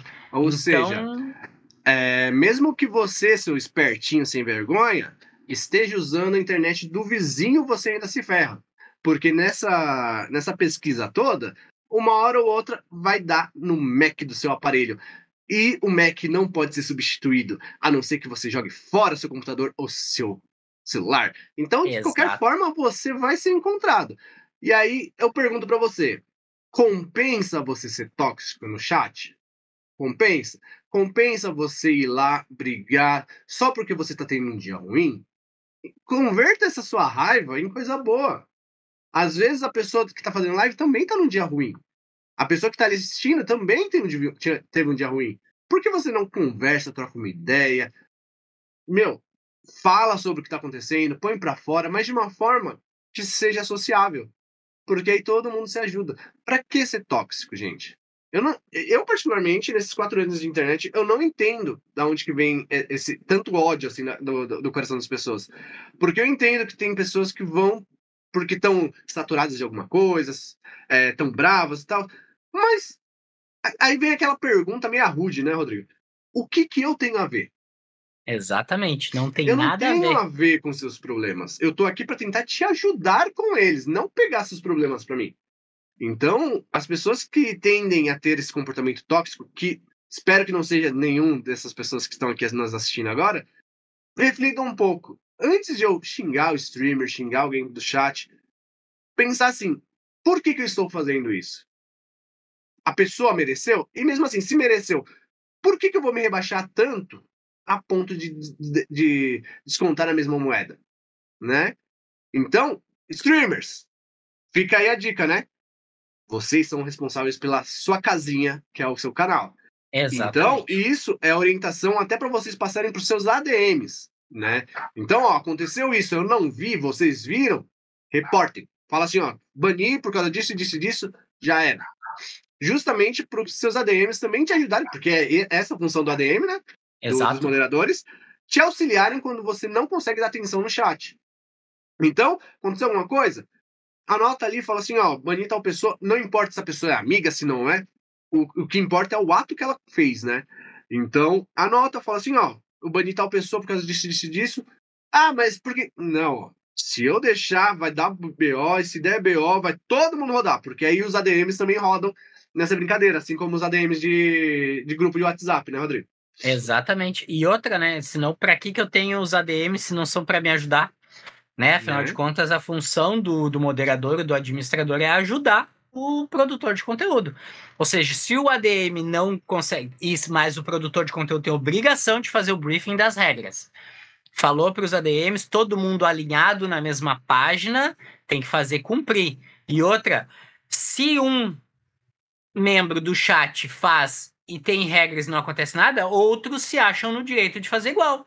Ou seja, regras são feitas para serem cumpridas. E aí eu chego num ponto assim na questão, por exemplo, uh, se eu sou uma organização ou se eu sou uma empresa e eu estou buscando um produtor de conteúdo para eu contratar ou para divulgar o meu serviço, para divulgar o meu produto, tá? O que que eu faço? O que que eu recomendo para as empresas? Que muitas vezes as empresas vêm e me pedem alguma consultoria para mim, para Carol, para, por exemplo, para como é que eles, como é que eles acham um perfil, né? Então a gente dá dicas para eles. Tem que olhar, tem que aí vai vai, na realidade não vai perder, vai ganhar um tempo porque se perderia tempo se não olhasse, depois a incomodação é muito pior, né? Por Sim. exemplo, olhar a live do cara, da menina, ver se como é que é que ele se porta, como é que é, uh, e não olhar uma live só, olhar mais de uma, como é que modera o chat, olhar, fazer um background check. Às vezes a gente faz para os clientes, entendeu? Eles nos contratam para a gente fazer esse pente fino em todas as redes sociais dos influenciadores. Eu olho tudo que a pessoa tem. Eu dou um, um, é um background check, é um, é um vasculho na vida da pessoa. Olha o Twitter do início ao fim, olha o Instagram, Facebook, Quai, se tem a roxinha, olho lá na roxinha, se tem o canal lá do, do concorrente vermelha lá. Olho todas as plataformas de live stream que tem possíveis e imagináveis, vejo como a pessoa se porta e faço um parecer para quem me contrata. Ó, não é só números, tá? Essa pessoa assim, assim, assim, assada, assim, assado. Tem que ver se ela vai dar por exemplo, se vai ter uh, uh, fit com a marca. Ah, tem fit com a marca? Como é que funciona? A empresa vai pegar e vai fazer uma proposta expondo a sua missão, visão, valores, o seu propósito para o influenciador, tá? Que vai ver se, se aí se vai ver se o influenciador, depois que passou por esse frente fino, se a empresa também dá match com o canal dele, com as coisas que ele faz, porque tem, por exemplo, sei lá, Cara, tem. Vamos dar um exemplo lá, é o seguinte: o Cristiano Ronaldo, acho que foi na Champions, tirou uma garrafa de Coca-Cola, se não me engano, da frente dele e botou uma água. Tem que tomar água. Provavelmente ele foi multado pela Champions League lá. Por quê? Porque está no contrato, ele não poderia fazer. Mas tu entende que o, influ, o, o, o, a pessoa pública, que é o Cristiano Ronaldo, ele não gosta de refrigerante, ele tem toda uma vida saudável, essa, essa é, é o lifestyle dele, tá? O Mbappé tem algumas coisas nesse sentido também. Então, assim, daí tem que ver também se o influenciador, ele é de uma determinada... Ah, o cara é vegano e vem uma marca de carne me patrocinar. É, é free boy, tipo, não tem fit, entendeu? Aí também vai de ver isso daí. Deu match entre os dois, tá? Uh, tem que fazer o contrato e fazer o que eu gosto muito de fazer com quem contrata a Profit. Antes da assinatura do contrato, eu falo com a pessoa que vai ser contratada e repasso o contrato com ela. E explico o contrato para ver se ela entende o contrato, tá? Os prazos, valores, direitos, deveres, motivos de rescisão de contrato, tá? Porque depois também não uhum. pode alegar que não sabia. Inclusive Sim. no Brasil, até uma questão de legislação, tu não pode alegar desconhecimento de lei. Mas ali, tu teve inclusive um suporte, né? Ficou sabendo como é que funciona o contrato, tá? Sim. Inclusive pro streamer, essa situação é o seguinte, é ele ler os termos de uso da plataforma. Ele tem obrigação de ler. Obrigação de ler e conhecer de, do início ao fim de cor e salteado os termos de uso da plataforma. A plataforma é o patrão do streamer, né? O Silvio Santos. Então o streamer tem a obrigação de ler e ir atrás de saber dos termos e acordos da plataforma que for trabalhar. É isso? É obrigação dele mesmo? É, ele tem a obrigação de ler. Se ele quer se ele quer utilizar aquilo como instrumento de trabalho, ele tem que se adaptar às regras. Se por algum motivo ele não foi monetizado, o vídeo dele não subiu no canal, teve algum, algum flag, foi barrado e etc., e ele diz que não sabia, a culpa é dele, não é da plataforma. Ele tem obrigação de ler. Por óbvio, né? A plataforma tem que estar completamente adaptada, né? E ter o suporte em português, brasileiro, que são vocês e aí, ele tem a obrigação de ler. Agora, se o streamer tá cumprindo a parte dele, e aí também não vou ser, ser tendencioso também, e ele, me, sabendo dos termos da plataforma, ele entender que não tá certo e houver um conflito, eles vão resolver no judiciário, tá? Entendeu? É assim é... que funciona. Só, só eu dar uma interrompida aqui, meu, rapidinho.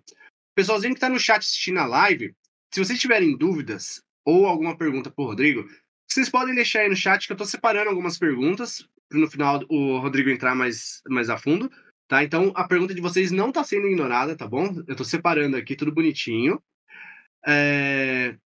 Pode prosseguir. Então, para ele trabalhar numa plataforma, o streamer tem que ler todos os termos de acordo da plataforma, diretrizes, todas as políticas que existirem, é isso? Tem que ler tudo? Exatamente, exatamente. Se ele quer utilizar uma determinada plataforma, por exemplo, se eu sou motorista, se eu quero dirigir para Uber, tá? Eu tenho obrigação de conhecer os termos de uso, que são as regras da plataforma do Uber, para eu poder prestar o serviço e me remunerar como essa plataforma. Da mesma forma, a Trovo. Eu sou obrigado a entrar na plataforma ler os termos de uso, né?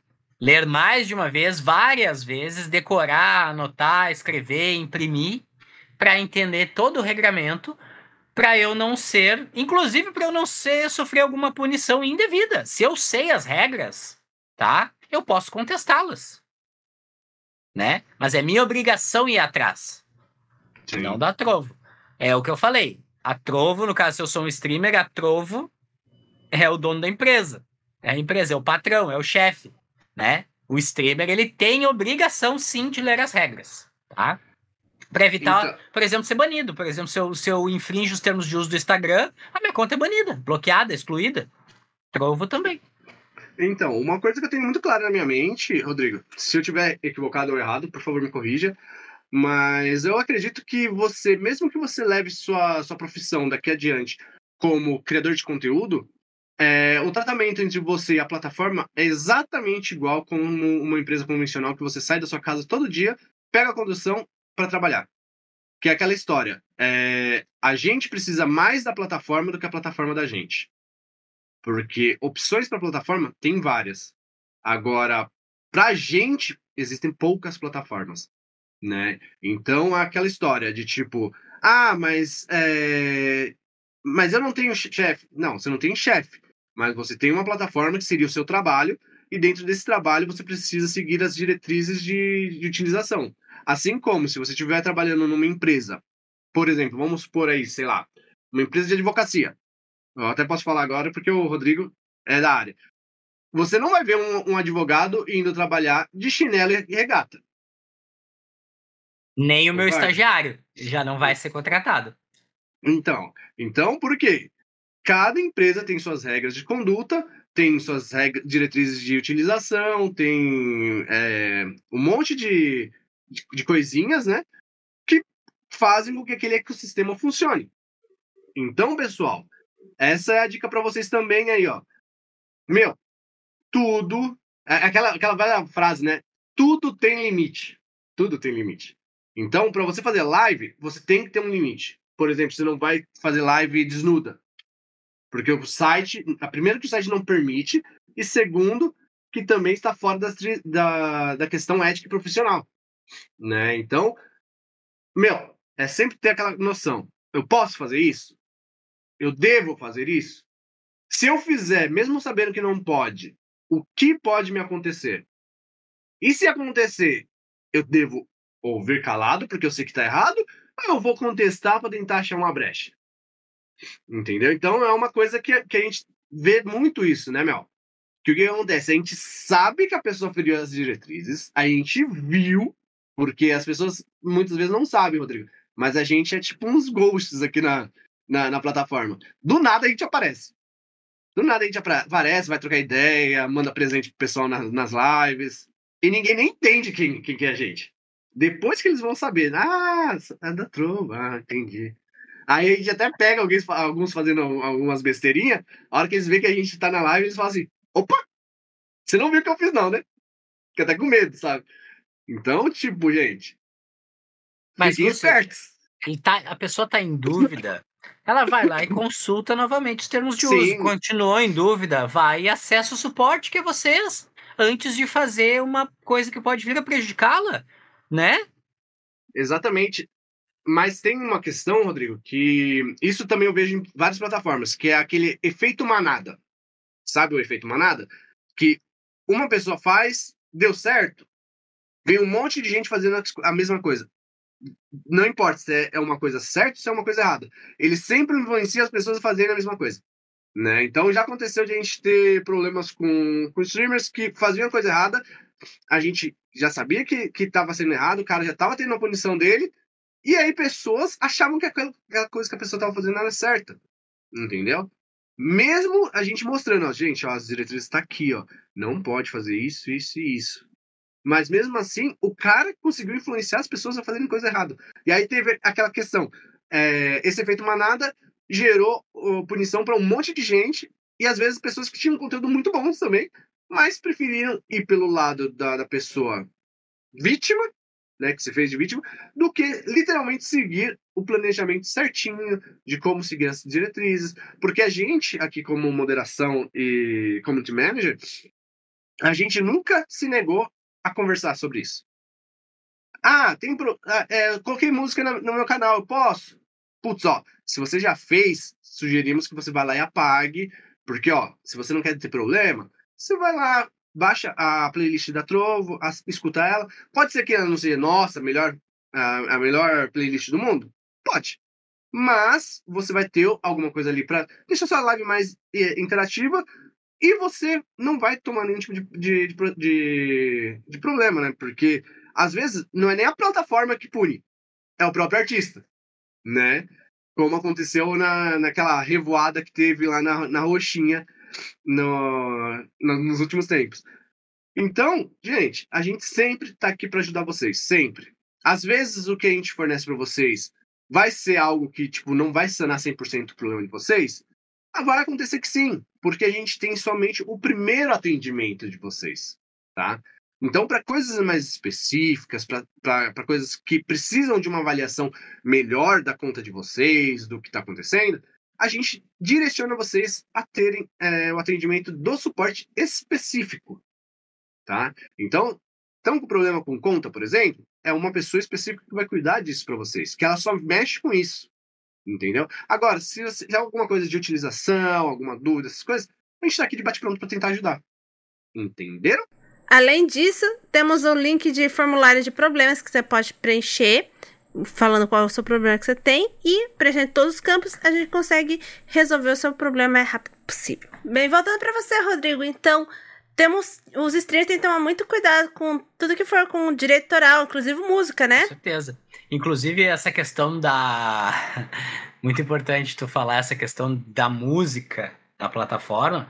Assim, ó, se a Trovo, ou a Roxinha, ou a Vermelha, ou a antiga Nimo, a extinta Nimo, Pui, etc., não fizerem nada, o artista processa quem infringiu os direitos autorais, o produtor de conteúdo, e a Trovo.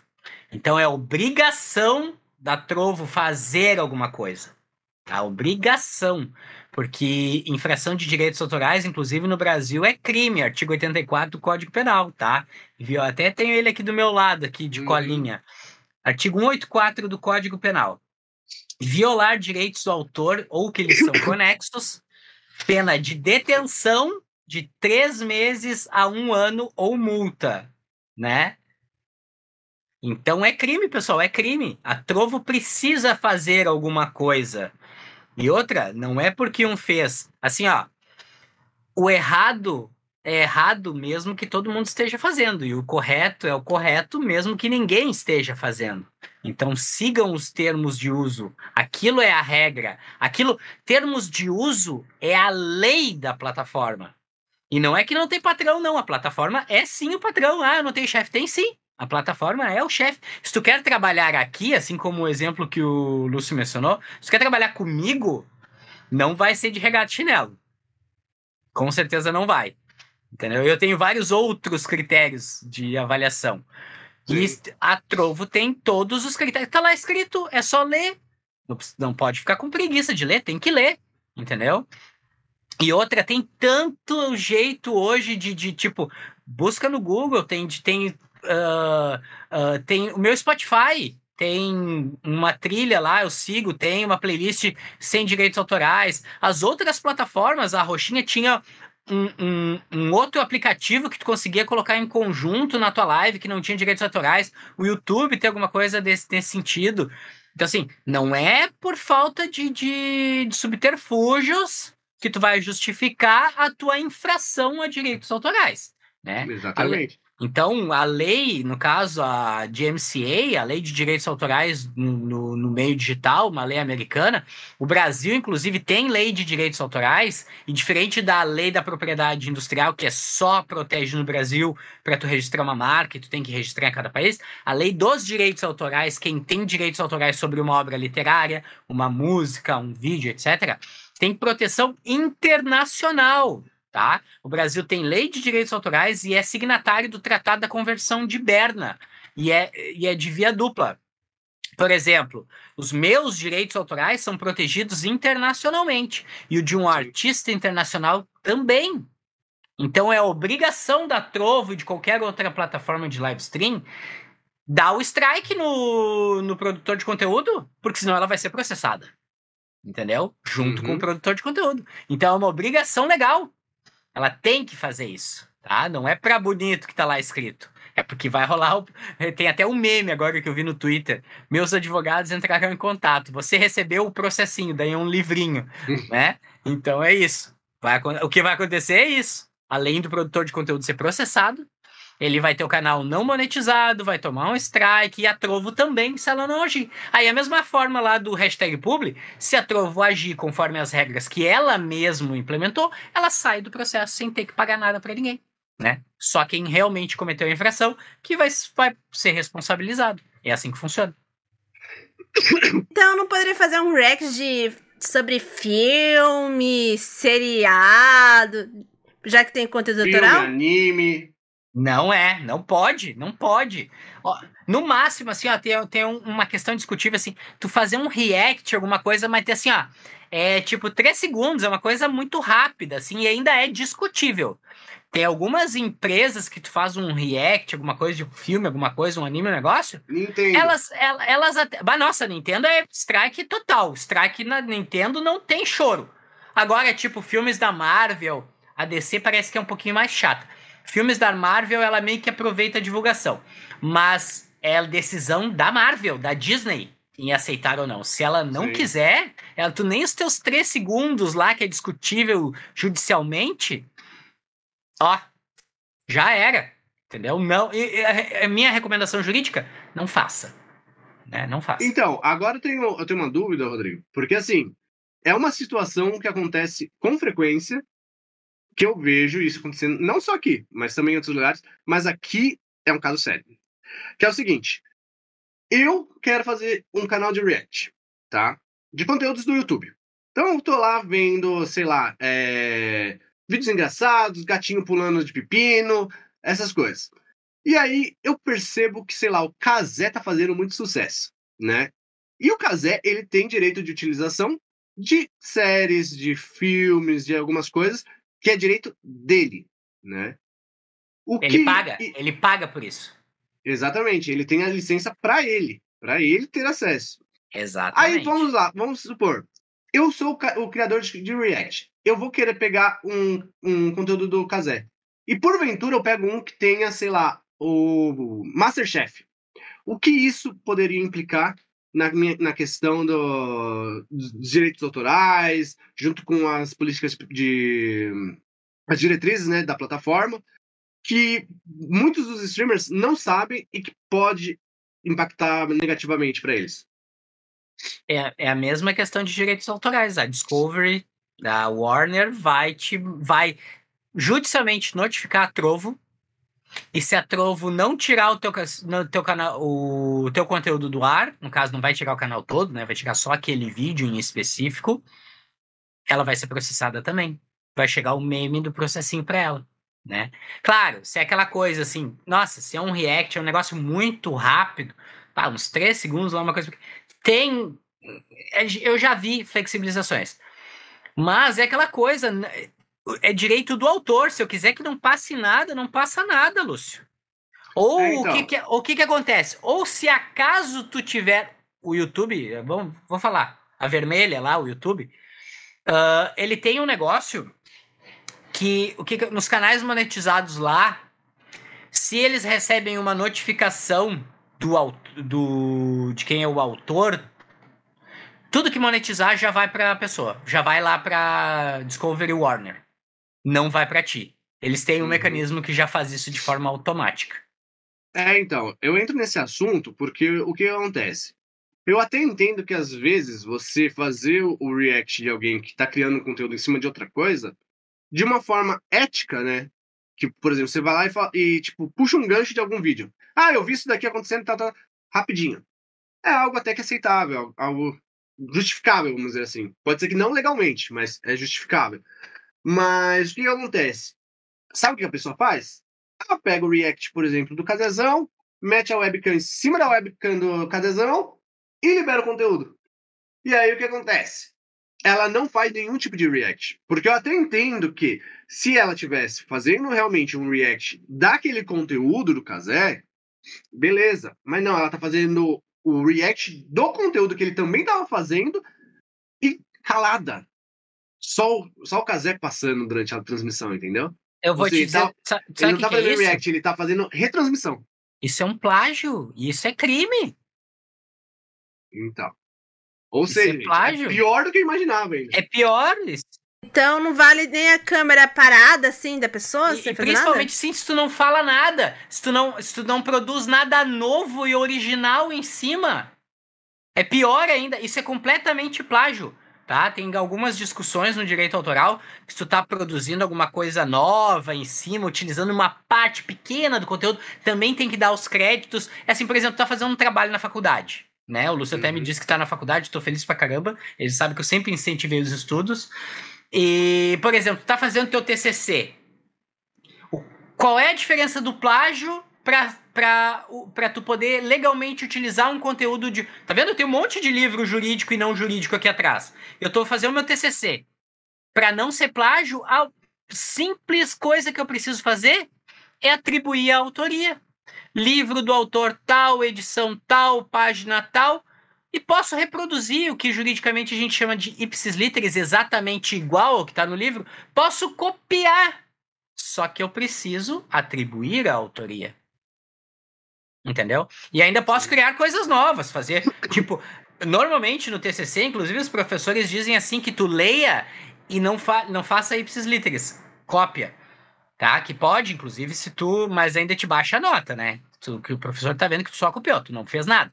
Agora, se tu lê e na hora de tu escrever no teu TCC, tu escreve, com a, tu, tu fala com as tuas palavras, como se fosse o que tu entendeu daquele determinado livro, né? E ainda assim tem que fazer a citação tu poderia fazer isso provavelmente num, num conteúdo de vídeo. Tu tá agregando, tu tá produzindo uma coisa nova, usando Sim. uma pequena parte de alguém e importantíssimo, atribuindo a autoria.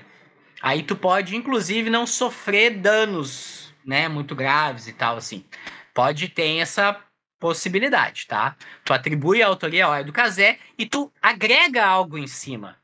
Uma vez eu vi um react, o Kazé fez um react do Ei Nerd e o Ei Nerd fez o react do Kazé fazendo o react dele. Ah, eu vi. Isso. Que, que eles fizeram quase uma série, né? Exatamente. Um outro, outro, meu, ficou muito engraçado. Ficou muito engraçado. Né? Mas tu vê, eles estão produzindo coisas novas, porque simplesmente botar o vídeo lá no meu canal é uma reprodução. É uma reprodução sem eu estar. Tá, inclusive, eu posso estar tá monetizando, o que é pior. E se eu estou monetizando, eu estou oferindo renda, é pior ainda, é um crime. Aí tudo que ou cai o meu vídeo, ou eu passo a minha monetização pro cara, ou ele me processa, eu pago royalties. Tem que pagar. É direito do autor, protegido por lei. É. A gente precisa dar um jeito de educar esse pessoal para que isso pare de acontecer, porque é, primeiro que é chato, né, gente? Você imagina você como usuário, você entra na plataforma para conhecer produtos novos, né? Streamers novos. E aí você chega e tem uma pessoa, literalmente, às vezes não tá nem assim, ó, parada olhando pra tela. Às vezes a tela tá até apagada, ele só tá fazendo só a reprodução daquele vídeo que você poderia assistir a qualquer momento no YouTube, sem problema nenhum. Pelo contrário, melhor ainda, porque você ia estar tá dentro do canal, provavelmente, do Kazé. Você ia ter uma interação diretamente com ele. E você tá só copiando. Só copiando, só copiando, só copiando.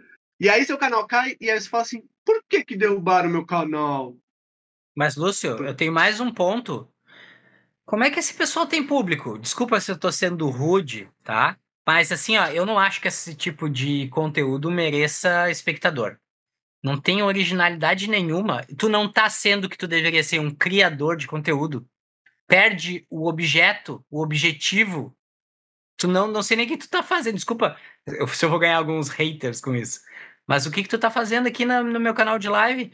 Se a atribuição é criador de conteúdo, o que que tu tá criando? Tu não tá criando nada, tu parece um parasita.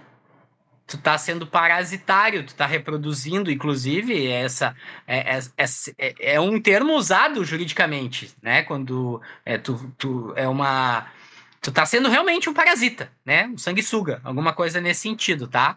E esse tipo de termo, inclusive, é usado em processo a respeito desse tipo de, tipo de temática. Tu não tá agregando nada de novo. Não tem originalidade nenhuma. A lei de direitos autorais, ela só vai te penalizar. É, então, Entendeu? porque uma, uma coisa que eu, que eu consigo visualizar sobre essas práticas, Rodrigo, é que assim, o criador de conteúdo tá lá jogando, né? Tá lá jogando, tal, chegou num público legal. Só que o que acontece? Ele precisa fazer alguma coisa, ele precisa entrar em é, back, né? Então, em vez de ele fazer o, a pausa, colocar uma telinha ali, tipo, ó, volto já, com medo de, de, de perder o, o, público, o que, eles o que ele faz? Ele vai lá e gancha a live enquanto ele tá off, com algum conteúdo que ele sabe que vai é, manter o público ali. Entendeu? Só que em vez de ele fazer isso com conteúdo que é dele, ou algum conteúdo, que, mesmo que não seja dele, mas que ele saiba que o conteúdo permite essa retransmissão, ok. Mas não, ele pega o conteúdo de uma pessoa que, na verdade, ela está retransmitindo o conteúdo de outra pessoa. Entendeu? Então, eu até entendo que, por exemplo, vai. É, por exemplo, a pessoa tá lá jogando, tal, vai entrar em BR Back, ela vai, pega e linka um vídeo meu. Tá? Um vídeo meu que eu esteja jogando. Pra mim tá ok, não tem problema. Eu tô jogando. Então, eu não tô tendo um prejuízo ali. Pelo contrário, a pessoa tá me divulgando. Então, pra mim tá ok. Só que no caso, por exemplo, do Kazé, eles não pegam o, vídeo do Kazé falando, é, fazendo a, a, a, os comentários dele só isso, só isso. Eles pegam sempre ele criando conteúdo em cima de alguma coisa que ele tem a licença disso. Então, tanto que na, na Copa eu vi gente retransmitindo a live do Kazé, que só ele tinha aqui no Brasil a liberação para fazer streaming ao vivo dos jogos no Brasil. Nossa, super, super passível de derrubar o canal e, inclusive, dar um banimento eterno. Se eu sou advogado da plataforma, eu já ia pedir que, que essa pessoa não, não pudesse mais streamar. Ia processar ela, entendeu? Então, então, eu, tipo, acredito que esse seja o maior problema. A pessoa perder meio que a ideia da, do que é ético fazer. Né? Porque até você pegar, sei lá, um clipezinho, deixar rolando, tudo bem. Mas, pô, você pegar conteúdo de, de lugares que você sabe que você vai tomar um strike se você for usar aquele conteúdo e tentar meio que burlar esse sistema, né? Porque aí o que eles alegam? Ah, eu não tô, eu não tô transmitindo Masterchef, tô transmitindo o Kazé. O Kazé. Mas não importa. É, então, hum, o Kazé não importa, tá transmitindo o Masterchef. Não mas importa. Se... Mas é, é, é criação do Kazé, é criação do Kazé, ele é o autor do conteúdo. O Kazé pode mandar te dar um strike. É Sim. direito de autor do Kazé. É original Sim. dele. Não é porque tu tá transmitindo o Kazé sem o Kazé estar transmitindo Acho que é o Galês que tem NBA. Sem o Casé tá transmitindo a Copa, não interessa que ele tá transmitindo o conteúdo que ele tá pagando. É pior ainda, tu tá sendo mais sanguessugo parasita. Só de transmitir o Casé já tá errado. É, então. Uma coisa que a gente é, orienta bastante o, os streamers aqui que querem criar esse conteúdo de, de React é justamente achar algum meio de entrar em contato com esses criadores de conteúdo via e-mail, via Instagram, via YouTube, e solicitar de via, é, uma via expressa, né, autorização para criar conteúdos em cima do que eles fazem. Porque com a autorização deles, ok, você não vai ter problema nenhum com a plataforma. Mesmo que a plataforma fale assim, ah, você não pode fazer o React, mas você tem autorização legal. Você é, tem, tem um caso... a, o negócio por escrito ali, ó, não, eu autorizo o uso da minha imagem e dos meus conteúdos. Tem né? um caso que está rolando agora famoso ali, o caso do Metaforando. Eu ouvi alguma coisa por cima, mas eu não consegui ach... eu não tive tempo, na verdade, de, de é, assistir é, não, alguma coisa a fundo. Não, não vale, não vale muito a pena. O que que acontece? Uh, basicamente, o Metaforando é um streamer que ele ganhou notoriedade fazendo avaliações supostamente um estudo lá, eu não entendo o que, que ele faz, tá? Mas Sim. ele meio que analisa as pessoas, as reações e micro-reações, para dizer se aquilo que a pessoa tá falando tem um determinado sentimento. Posso estar falando uma besteira gigantesca aqui. Mas ele se utiliza de imagens de diversas outras pessoas para produzir o conteúdo e monetizar. Aí agora teve uma outra pessoa que está produzindo conteúdo em cima, do, em cima do que o, tal do Metaforando faz, que eu também não acompanho nenhum dos dois. Uhum. E o Metaforando foi lá e processou esse cara. Entendeu? Sendo que ah, todas as pessoas sim. que o Metaforando faz conteúdo em cima podem processar ele. Né? Só não processam. Uhum. Mas poderiam. Entendeu? Tá usando a imagem das pessoas, né? Direito de imagem é personalismo. Eu posso ceder, né? Mas tem que ter um contrato, tem que fazer a licença, de, posso ceder o uso Sim. da minha imagem, mas ser remunerado por isso, né? Então, eu posso autorizar, inclusive, eu posso não ser remunerado, mas aí a gente tem um contrato que tu pode usar. E essa ideia de vocês de pedir autorização, pedir uma licença é ótimo. Vocês deveriam, devem sim orientar os, produtores de conteúdo que tentem sim fazer isso. Por mais que, assim, um, um, um canal. Veja bem, React não é reprodução. React é tu passar um conteúdo de alguém, alguma coisa, produzir algo novo em cima. Fazer a ideia é que tu crie um conteúdo, mostre a tua reação, dê a tua opinião. Não é só deixar lá passando. Isso é reprodução, entendeu? Porque O até na lei nome é dos o- direitos. Até Oi? o nome é próprio explicativo, né? React, reação. Então você tem que Exato. expressar algum tipo de reação. Não Exatamente. fica com cara de porta na live. Se não é reprodução, e é pior ainda, aí não dá nem pra, tipo, ter algum argumento jurídico, alguém que vai defender e seja processado por um canal de React, entendeu? É, a não Porque ser o que são- React, tu até traz algo novo em cima, produz um conteúdo novo, né? Mas é Então. passível de discussão. A não ser que o nome do canal seja Windows Media Player, né? É, exatamente. Aí ele pode fazer reprodução. Winamp, aí ok.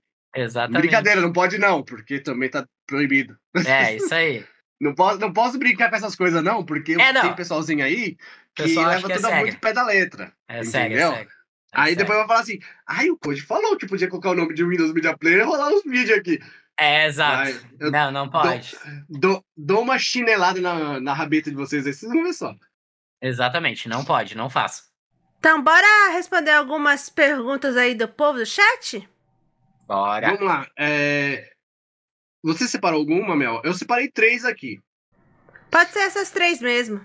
Então, é, o Breno, o Diego Breno, ele perguntou, Rodrigo. é, outro ponto. Como fica a responsabilidade da plataforma nos- nesses casos de comportamento? Ele se referindo àquelas pessoas que entram na live para fazer comportamento tóxico, essas coisas. Aí ele fala: digo sobre conscientização e punição. Qual que seria o, pa- o papel central da plataforma referente a isso? Por exemplo, se a pessoa. É, é- digamos que a gente tem camadas aqui, tá? Se eu estou produzindo o conteúdo, eu sou o host, digamos assim, eu estou fazendo a minha Uhum. live. E eu sou tóxico, trago essas questões de racismo, homofobia, ah, questões políticas, esses extremismos, esse tipo de coisa. E isso vai contra os termos da plataforma e alguém se sente ofendido, ela pode processar o produtor de conteúdo e a plataforma. Tá? E se a plataforma não, depois de receber uma notificação judicial, não tomar alguma providência, pode vir a pagar alguma indenização, tá? Ponto. Primeira camada. Segunda, se é no chat, aí é obrigação do produtor de conteúdo que tenha regras. Aí é, uma, é como se descesse um nível, entendeu? Tá? Porque Uhum. quem tem que fazer as regras daí é o produtor de conteúdo, não é ele que está infringindo as regras da plataforma. É o chat, por exemplo, que está infringindo as regras da minha casa, né? Tipo, ah, bem-vindo, pode entrar, mas não mexe em nada, né? Poxa, Sim. tá se comportando mal. E se não tem regras, aí pode ser a plataforma. Não é que pode ser a plataforma, mas o, se a plataforma por- for processada, ela pode ter algum direito de regresso com o produtor de conteúdo, entendeu? Que não fez nada a respeito, deixou correr livre, né? Sim. Então, o streamer é responsável no que ocorrer no chat da live dele. Super, super responsável, com certeza. Ele tem que pensar já em fazer reg- as regrinhas dele. O que que é assim? Por exemplo, te coloca no lugar ali, o que que eu não gostaria de... Quais são o tipo de ofensa? Eu não gostaria de ser ofendido, de ser xingado, de ver palavrão. Na época da 3P, eu era um dos... O Lúcio era o narrador, eu era um comentarista e moderador. Tinha várias coisas que eu vi. Às vezes é um palavrão muito utilizado, comum, que a gente fala no dia a dia. Eu já não deixava entrar no chat. Já deletava o comentário. Não passava nada. Entendeu? Era Exato. bem rígido. Exato. E, e aproveitando esse, esse gancho aí da questão do, do comportamento, o Adriano Premium também mandou aqui assim. Sinceramente, tem moleques que conseguem fazer várias contas em, em outra plataforma. Um conhecido meu chegou a banir mais de 400 contas. É, levando para esse lado de que, assim, às vezes a gente pune o, o usuário, né? De estar entrando na live e ele tá xingando, ofendendo, fazendo alguma coisa. E eles têm a cachorra de ir lá e criar uma nova conta para continuar fazendo esse procedimento. Aí, nesse caso, eu acho que se encaixa naquela questão que a gente estava conversando, né, Rodrigo? De a pessoa achar que só porque ela está atrás do computador, ela pode fazer o que quiser, ela pode falar o que quiser e não tem nenhuma consequência. É mais ou menos isso, né? Exatamente, exatamente. Assim, uh, se a plataforma, se é uma pessoa que cria diversas contas, inclusive eu dei uma lidinha rápida assim nos termos de uso da Trovo e diz que criar várias contas, compartilhar contas, esse tipo de coisa vai contra os termos de uso da plataforma da Trovo. Sim. Por exemplo, se o cara é banido por algum motivo, criou outra conta, a Trovo, o que, que ela pode fazer? Sempre que descobrir banir, ou sempre que ela receber uma denúncia banir, aí ela está se protegendo porque ela está cumprindo as próprias regras dela, tá? Uh, ou criar algum mecanismo que ela consiga bloquear o MAC, né? O número, o endereço MAC da pessoa, tá? Sim. Mas é uma questão do TI da Trovo ou de diversas plataformas, tá? Mas o que ela deve fazer sempre, sempre que for identificado ou denunciado algum infrator, banir, tá? Sim. Porque senão É. ela pode sim ser processada e pagar alguma indenização caso ela não venha cumprir as próprias regras. Aí vai a mesma dica do chat, né? Ou do grupo de WhatsApp. Uhum. É, porque realmente isso acontece com frequência, né? Você vai lá, bane a pessoa, o usuário vai lá, cria uma outra conta, aí às vezes tem o mesmo comportamento, às vezes não, mas sempre com o mesmo intuito de, em um momento ou outro, ser tóxico ou prejudicar a transmissão de alguma forma, né? Então é complicado esse pessoal. É. Os famosos fakes, né? Exatamente. Ou daí a plataforma acionar judicialmente, tentar achar a pessoa e fazer uma punição financeira. Pode entrar e, né? Tentar esse tipo de acesso. Esse tipo de, de acesso ao judiciário também.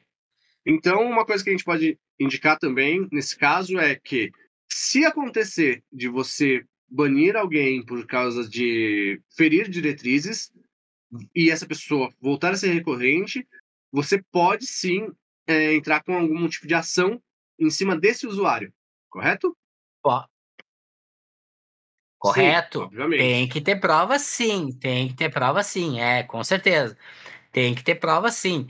Já começa, por exemplo, sou um streamer e tem sempre aquela conta nova lá que eu sei que é o fulaninho que tá lá para me prejudicar. Posso ingressar com processo, posso levantar muitas provas, até porque tem um probleminha no nosso judiciário. Normalmente os jogadores não são muito novos e esse tipo de games, plataformas de live stream, tem que conversar direitinho, tem que explicar direitinho para eles entenderem o que está acontecendo, tem que trazer provas de ofensas, é, injúria, calúnia, difamação, dependendo do que, que a gente vai encaixar, tá? Para poder que o juiz entenda que faz sentido e tem provas concretas do dano que aquele infrator está causando, para poder ele mandar oficiar os provedores, no caso, provedor de conexão, provedor da internet, pra gente. Eu vou ter que pedir para acessar o provedor de aplicação, né? Para ver, por Uhum. exemplo, o, o, o, o login daquela pessoa na Trovo e o provedor de conexão para mim poder achar o IP e depois o endereço MAC daquela pessoa, para daí chegar um oficial de justiça na casa daquela pessoa e ela saber que está sendo processada. Sim. Então, eu pergunto isso porque eu passei por isso na, na Roxinha uma vez, porque é, eu fui vítima de racismo lá, por causa de um amigo meu, porque o que acontecia? A gente jogava muito junto, e na época a gente jogava Fortnite. E o nick dele é Black, porque ele é um rapaz negro.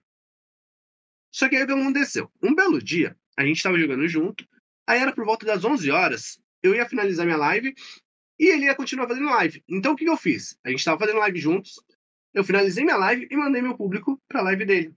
Quando eu cheguei na live dele, eu me deparei com muitos insultos de racismo. Só que eram assim, coisas escrachadas, sabe? De tipo assim, de estar tratando o menino como um lixo humano. E aí eu peguei e falei assim, gente, vamos parar com isso. Se vocês não gostam do conteúdo do cara, vamos embora. Vamos... ó, olha o tamanho da plataforma, meu. Pra que fazer isso? Tentando fazer com que as pessoas parassem de ofender o menino. E aí, beleza. Por um certo tempo, isso parou. Eu falei assim, tá, eu acho que tá tranquilo. Então, vou descansar, me despedir do, do Blacks e tal. Fui dormir. Um outro dia, meu, juro pra vocês, a hora que eu abri minha live, não deu dois minutos, quem é que estava na minha live? Eram essa rapaziada que estava falando mal do, do Blacks na live dele e me ofendendo e tentando fazer com que eu me sentisse, eu sentisse raiva deles porque eles estavam xingando Blacks pra mim, entendeu? Sim. E aí eles direcionavam as ofensas pra mim e pro Blacks. para ver se eu perdia a minha, a minha postura. E o que acontecia? A minha postura era sempre a mesma. Eles ofendiam, eu zoava com eles, porque eu falava assim, mano, como que vocês vocês acham que vocês vão evoluir agindo dessa forma? E tentava converter essas ofensas para que eles tentassem colocar a mão na cabeça e falar assim, mano, mas pra que, que eu tô fazendo isso, sabe?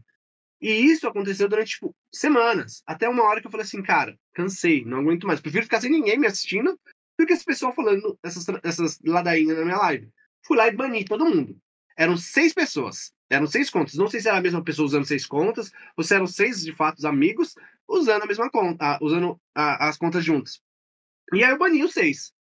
O que aconteceu? Uma semana depois, eu falei assim, ai, tranquilo, cara. Ai, sem dor de cabeça, sem ninguém mexendo o saco.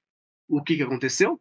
Os caras, além de criarem contas novas, eles colocaram nicks parecidos e a forma de falar era idêntica a eles. Então era muito claro que as pessoas tinham burlado a plataforma, ou seja, eles tinham feito alguma coisa errada, foram banidos e entraram com uma conta nova só para praticar a mesma coisa.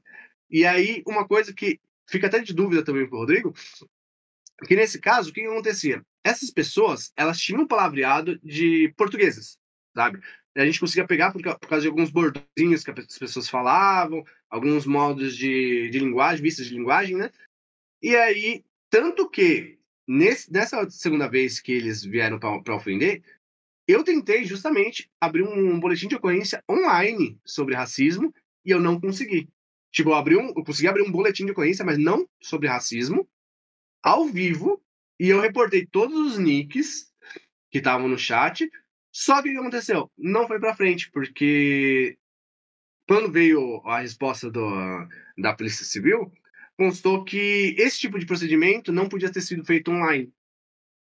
Mas era o que eu tinha em mãos para tipo, deixar tudo fresquinho, mas não deu em nada. Mas depois eu saí da plataforma, então eu não sei se essas pessoas continuam lá, mas aí fica, fica uma, uma, uma dúvida, Rodrigo.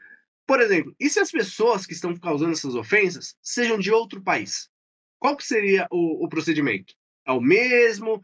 Ou tem alguma coisa a mais que a gente precisa fazer para que sejam feitas as devidas as devidas é... primeiro de tudo tá? Tu tem que fazer as tuas provas fazer as denúncias na plataforma e tentar buscar na tua cidade ou no teu estado delegacias especializadas em crimes digitais em crimes na internet tá?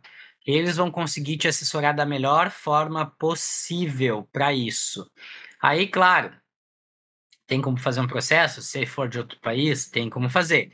Vai envolver um custo maior, porque provavelmente vai ter que ter uma carta rogatória, que é o que a gente chama tradução juramentada de documentos, para que um processo daqui vá para o determinado país e acesse aquelas pessoas lá, tá?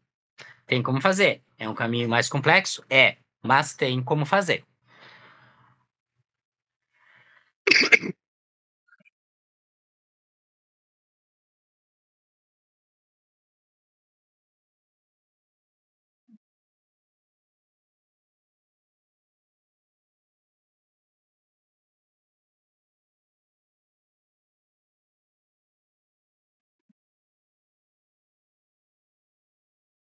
Ô, Mel, eu, eu acho, não tenho certeza, mas que você tá mutada. Eu tava ouvindo ela. Tava na, na live? Ah, não sei se eu estava ouvindo ela na live. Pessoalzinho da, da live, vocês estão ouvindo a voz da nossa consciência chamada Mel? Ah, tá mutado mesmo, Mel. eu tava é. ouvindo ela, então é do outro. Da, do nosso Ai. sisteminha aqui do OBS. Aí, ó, o Rafa falou que não tá ouvindo a voz da nossa consciência, não. Mel?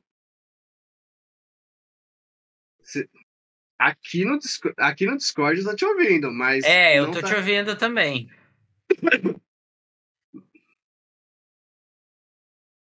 mas você. Então, todas as vezes que eu acho que você entrou pra falar, você tava mutada, Mel.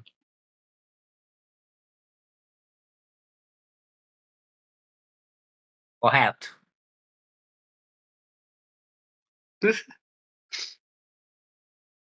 Desse projeto, a gente acredito que a gente conseguiu passar. Espero que vocês tenham gostado dessa, desse aulão jurídico que a gente teve com, com o Rodrigão, porque, gente, nada melhor do que tirar essas dúvidas com uma pessoa que entende, né? Alguém que é apto a falar sobre esses assuntos. Então, é, antes da gente finalizar, chat, queria saber de vocês aí.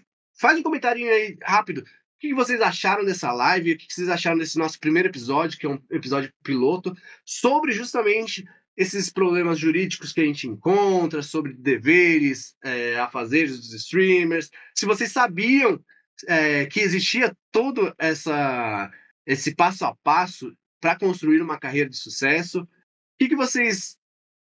O que está passando na cabeça de vocês? Eu quero, eu quero saber o, o feedback de vocês. E lembrando também que vocês podem dar esse feedback tanto aqui no chatzinho enquanto a gente não finalizar a live, como também nas nossas redes por exemplo, e comentar lá também no, no, no feed, mandar direct pra gente, que a gente vai estar tá lendo e colhendo esses feedbacks para trazer convidados novos, assim como o Rodrigo, para tirar essas dúvidas, para orientar vocês da melhor forma possível. Eu, particularmente, eu adorei esse bate-papo. Não sei, não sei o Rodrigo, mas adorei eu adorei esse... também. eu adorei esse bate-papo, porque assim, eu sou uma pessoa curiosa, né? E quando eu trabalhava com o Rodrigo, eu não tinha esse contato para saber as coisas mais aprofundadas, assim. Era mais uma questão assim, eu forneço isso daqui pro Rodrigo, o Rodrigo me fornece isso daqui, então era mais aquele negócio mais enxuto, né, Rodrigo?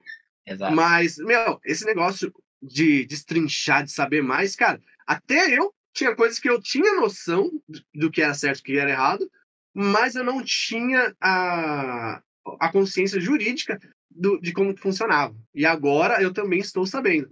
Então, pessoal, vocês podem perguntar mais para mim agora, que agora eu sou um expert da, da, da Profit Pro Player. E se eu não tiver a resposta à ponta da língua, eu vou perguntar para o Rodrigo. é... Acho que a Mel queria falar alguma coisa também. É, gente, e eu quero que todo mundo esteja bem consciente que isso é uma coisa bem inovadora. É, eu acho que não tem nenhuma outra plataforma que realmente tá querendo educar seus streamers e deu um alão desses, né? Exatamente, eu, me fico, eu fico muito lisonjeado de ter sido convidado pro primeiro episódio e eu entendo que uh, o que a Trovo Brasil, o que, que a Mel, o que, que o COD estão fazendo aqui realmente é diferenciado e tem o total intuito de ajudar todos os produtores de conteúdo a crescerem em suas carreiras. Tudo que foi falado aqui foi no intuito de cada vez aumentar mais a visibilidade e o profissionalismo de todo mundo que escolheu a Trovo para crescer na sua carreira. Então, muito obrigado pela oportunidade. Imagina, Rodrigo. É. É, eu que agradeço a gente fechar esse nosso primeiro episódio aqui com a Profit Pro Player. Infelizmente, a K não está na, na, nos melhores dias para participar, né? É. Tá vindo o BIB aí. É. Mas, meu, primeiro, é, eu, particularmente, sou um grande fã de vocês dois. Vocês são fantásticos, exceto quando você não tá trabalhando com cachorro. Eu só gosto de vocês quando você tá trabalhando com cachorro. Ah, eu guardei esse cachorro na cozinha. Qual é? Gente, ele, ele, a gente fazia a transmissão do VCT com um cachorro no colo, então era uma coisa fofa e divertida ao mesmo tempo. Exatamente. Então, primeiro, que eu sou muito fã de vocês, o trabalho de vocês é fantástico, é sensacional principalmente pelas dicas que vocês fornecem também uhum. na, nas redes sociais, para o pessoal sempre estar tá, é, renovando a, a, mentalidade, nunca ficar é, defasado do que está acontecendo no mercado, né? Tanto para influenciadores, criadores de conteúdo, é, pro players também. E eu acho isso fantástico. Então, eu que agradeço do fundo do meu coração vocês terem aceitado o, o convite, né? Meu, a live foi fantástica, eu adorei. Nem parece que, que, que a gente tá aqui há duas horas e é? dez minutos conversando. Né? Não é mesmo? que as coisas fluíram, né? Espero que o público também tenha gostado. Vende seu peixe aí pra gente, Rodrigo. Fala. É onde é. a gente pode encontrar a Profit Pro Player. É, merchan, merchan, merchan. Boa, chegou a hora do jabá. Hora do jabá. Então, pessoal, quem quiser uh, nos encontrar nas redes sociais, pode mandar uma DM para arroba ProfitProPlayer. Ou no caso, se tiver algum Pode ser para o arroba ProfitProPlayer, para qualquer tipo de dúvida de direito digital, de games, streamers, influenciadores. Pode mandar para lá que também, caso seja alguma questão de outras áreas afeitas ao direito digital, como eu falei lá no início, as áreas que a gente atua, crimes digitais, criptomoedas, lei geral de proteção de dados, educação digital, qualquer outra área afeita ao direito também que tiver dúvida, arroba advogados Hoffman ou arroba Profit Pro Player, assim como está aqui na nossa live, que mesmo que vocês mandem para Profit Pro Player, eu, o pessoal lá vai fazer o encaminhamento devido, tá? A gente quer ajudar vocês, a gente está sempre muito disposto a ajudar. Então nos sigam nas redes sociais, porque a gente praticamente diariamente dá diversas dicas para os infoprodutores e para os criadores de conteúdo, streamers, independente da plataforma, tá? E também para que você possa crescer e ser grande na sua carreira. Eu espero que todo mundo que está aqui está aqui com o objetivo se tornar grande na carreira. E o que a Trovo Brasil, por meio do COD e da Mel, estão promovendo é algo realmente diferenciado. Obrigado. Imagina.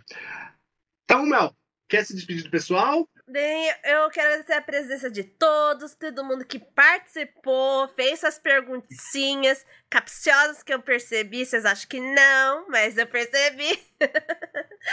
e claro, gente, é, não se preocupem, caso você chegou somente agora, é, vocês têm acesso ao VOD, tá?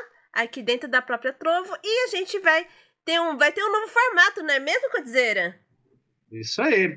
E lembrando que as nossas programações do Trovo Talk, elas estão programadas para terem os VODs aqui na própria Trovo, no YouTube e vai ter também a divulgação nos, nos sites, nas plataformas de streaming, no Spotify e também no Deezer. Então, mesmo que amanhã ou depois você queira escutar esse podcast, é, mas não tenha a oportunidade de estar vendo, tá no, no trabalho, tá indo para algum lugar, vocês vão poder ouvir eles sem problema nenhum também.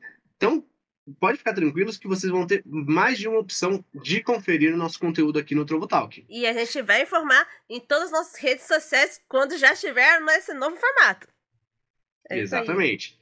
Então, é, gostaria de agradecer a presença de todo mundo. Mel, obrigado pelo, por tudo que você está fazendo aí pelo Trovo Talk porque é um projeto que a gente está aí desde o meio do ano passado para modelar e colocar na, na online, né? É. E agora a gente conseguiu. Finalmente o bebê Cara, saiu. Exatamente. é muito gratificante isso, porque assim, isso é para vocês verem também, pessoal. Vocês que acabam criticando a plataforma, falando, ah, mas a plataforma não pensa na gente. Ah, a plataforma. Né, né, né. Isso, para vocês terem uma ideia, foi um planejamento que durou meses para trazer um conteúdo para vocês que fosse agregar valor, tá? Valor, experiência, ensinamento, e é isso que a gente quer fazer. Então esse foi o nosso primeiro episódio. Queria agradecer a todos vocês aí que estão no chat até agora, desde o início da transmissão, tá? Então, se você gostou, manda um eu gostei lá no Instagram, que a gente vai estar tá vendo. Sugestões para os próximos convidados? Pode ser feito também pelo Instagram. Então, vocês podem lá mandar uma sugestão. Ah, a gente queria saber mais, sei lá, sobre como que um, um criador de conteúdo é, age no dia a dia. A gente vai atrás de um criador de conteúdo para trazer para vocês, para ele falar para vocês como que é o dia a dia. Porque nada mais justo do que vocês estarem é, é, inseridos nesses conteúdos, tá bom? Então, todo feedback de vocês é muito bem-vindo. Se vocês não gostaram, manda pra gente que vocês não gostaram também se foi curto, se vocês esperavam que a conversa fosse tipo um, um flow podcast até 3 horas da manhã. Misericórdia. Por mim eu ia, só que, só que o Rodrigo também, agora ele vai ser papai, né? Ele tem é. que dar atenção aí pro baby é. também. Pô. Mas todo o feedback de vocês é muito bem-vindo, tá, gente? Então, eu vou me. me, me, me... Tô ficando até essa palavra já. Eu vou me despedindo por aqui. Mel, gostaria de se despedir do pessoal? Sim, muito, muito obrigada a todo mundo terem vindo. E não se esqueçam de seguir as redes sociais da Trovo para você ficar acompanhado em todos os nossos conteúdos, que sim, a gente vai deixar você ainda mais informados. Isso aí. Rodrigo, quer deixar as últimas palavras? Então tá, eu gostaria de agradecer todo mundo que veio aqui, a nos assistir. Eu espero que tenham, que aproveitem demais o conteúdo. Inclusive, se vai ficar disponível, revejam, pessoal. Revejam todo o conteúdo. Ficou com dúvida, rever? Chama o Lúcio na, no, no Discord, me chama na DM, chama a Mel. Uhum. E eu gostaria de agradecer demais a oportunidade. Foi um prazer. Eu sempre gosto muito de ajudar. Obrigado e quem sabe até uma próxima no futuro. Pode ter certeza, Rodrigão. Então, pessoal, fiquem com Deus, deuses, qualquer pessoa que você confia aí. Tenham uma excelente noite, uma excelente semana aí para todos vocês, boas lives e que a partir de hoje vocês empreguem todos esses ensinamentos jurídicos que vocês tiveram aqui hoje e sucesso para todos vocês. Tenham uma ótima noite, fiquem com Deus e fui! Fui!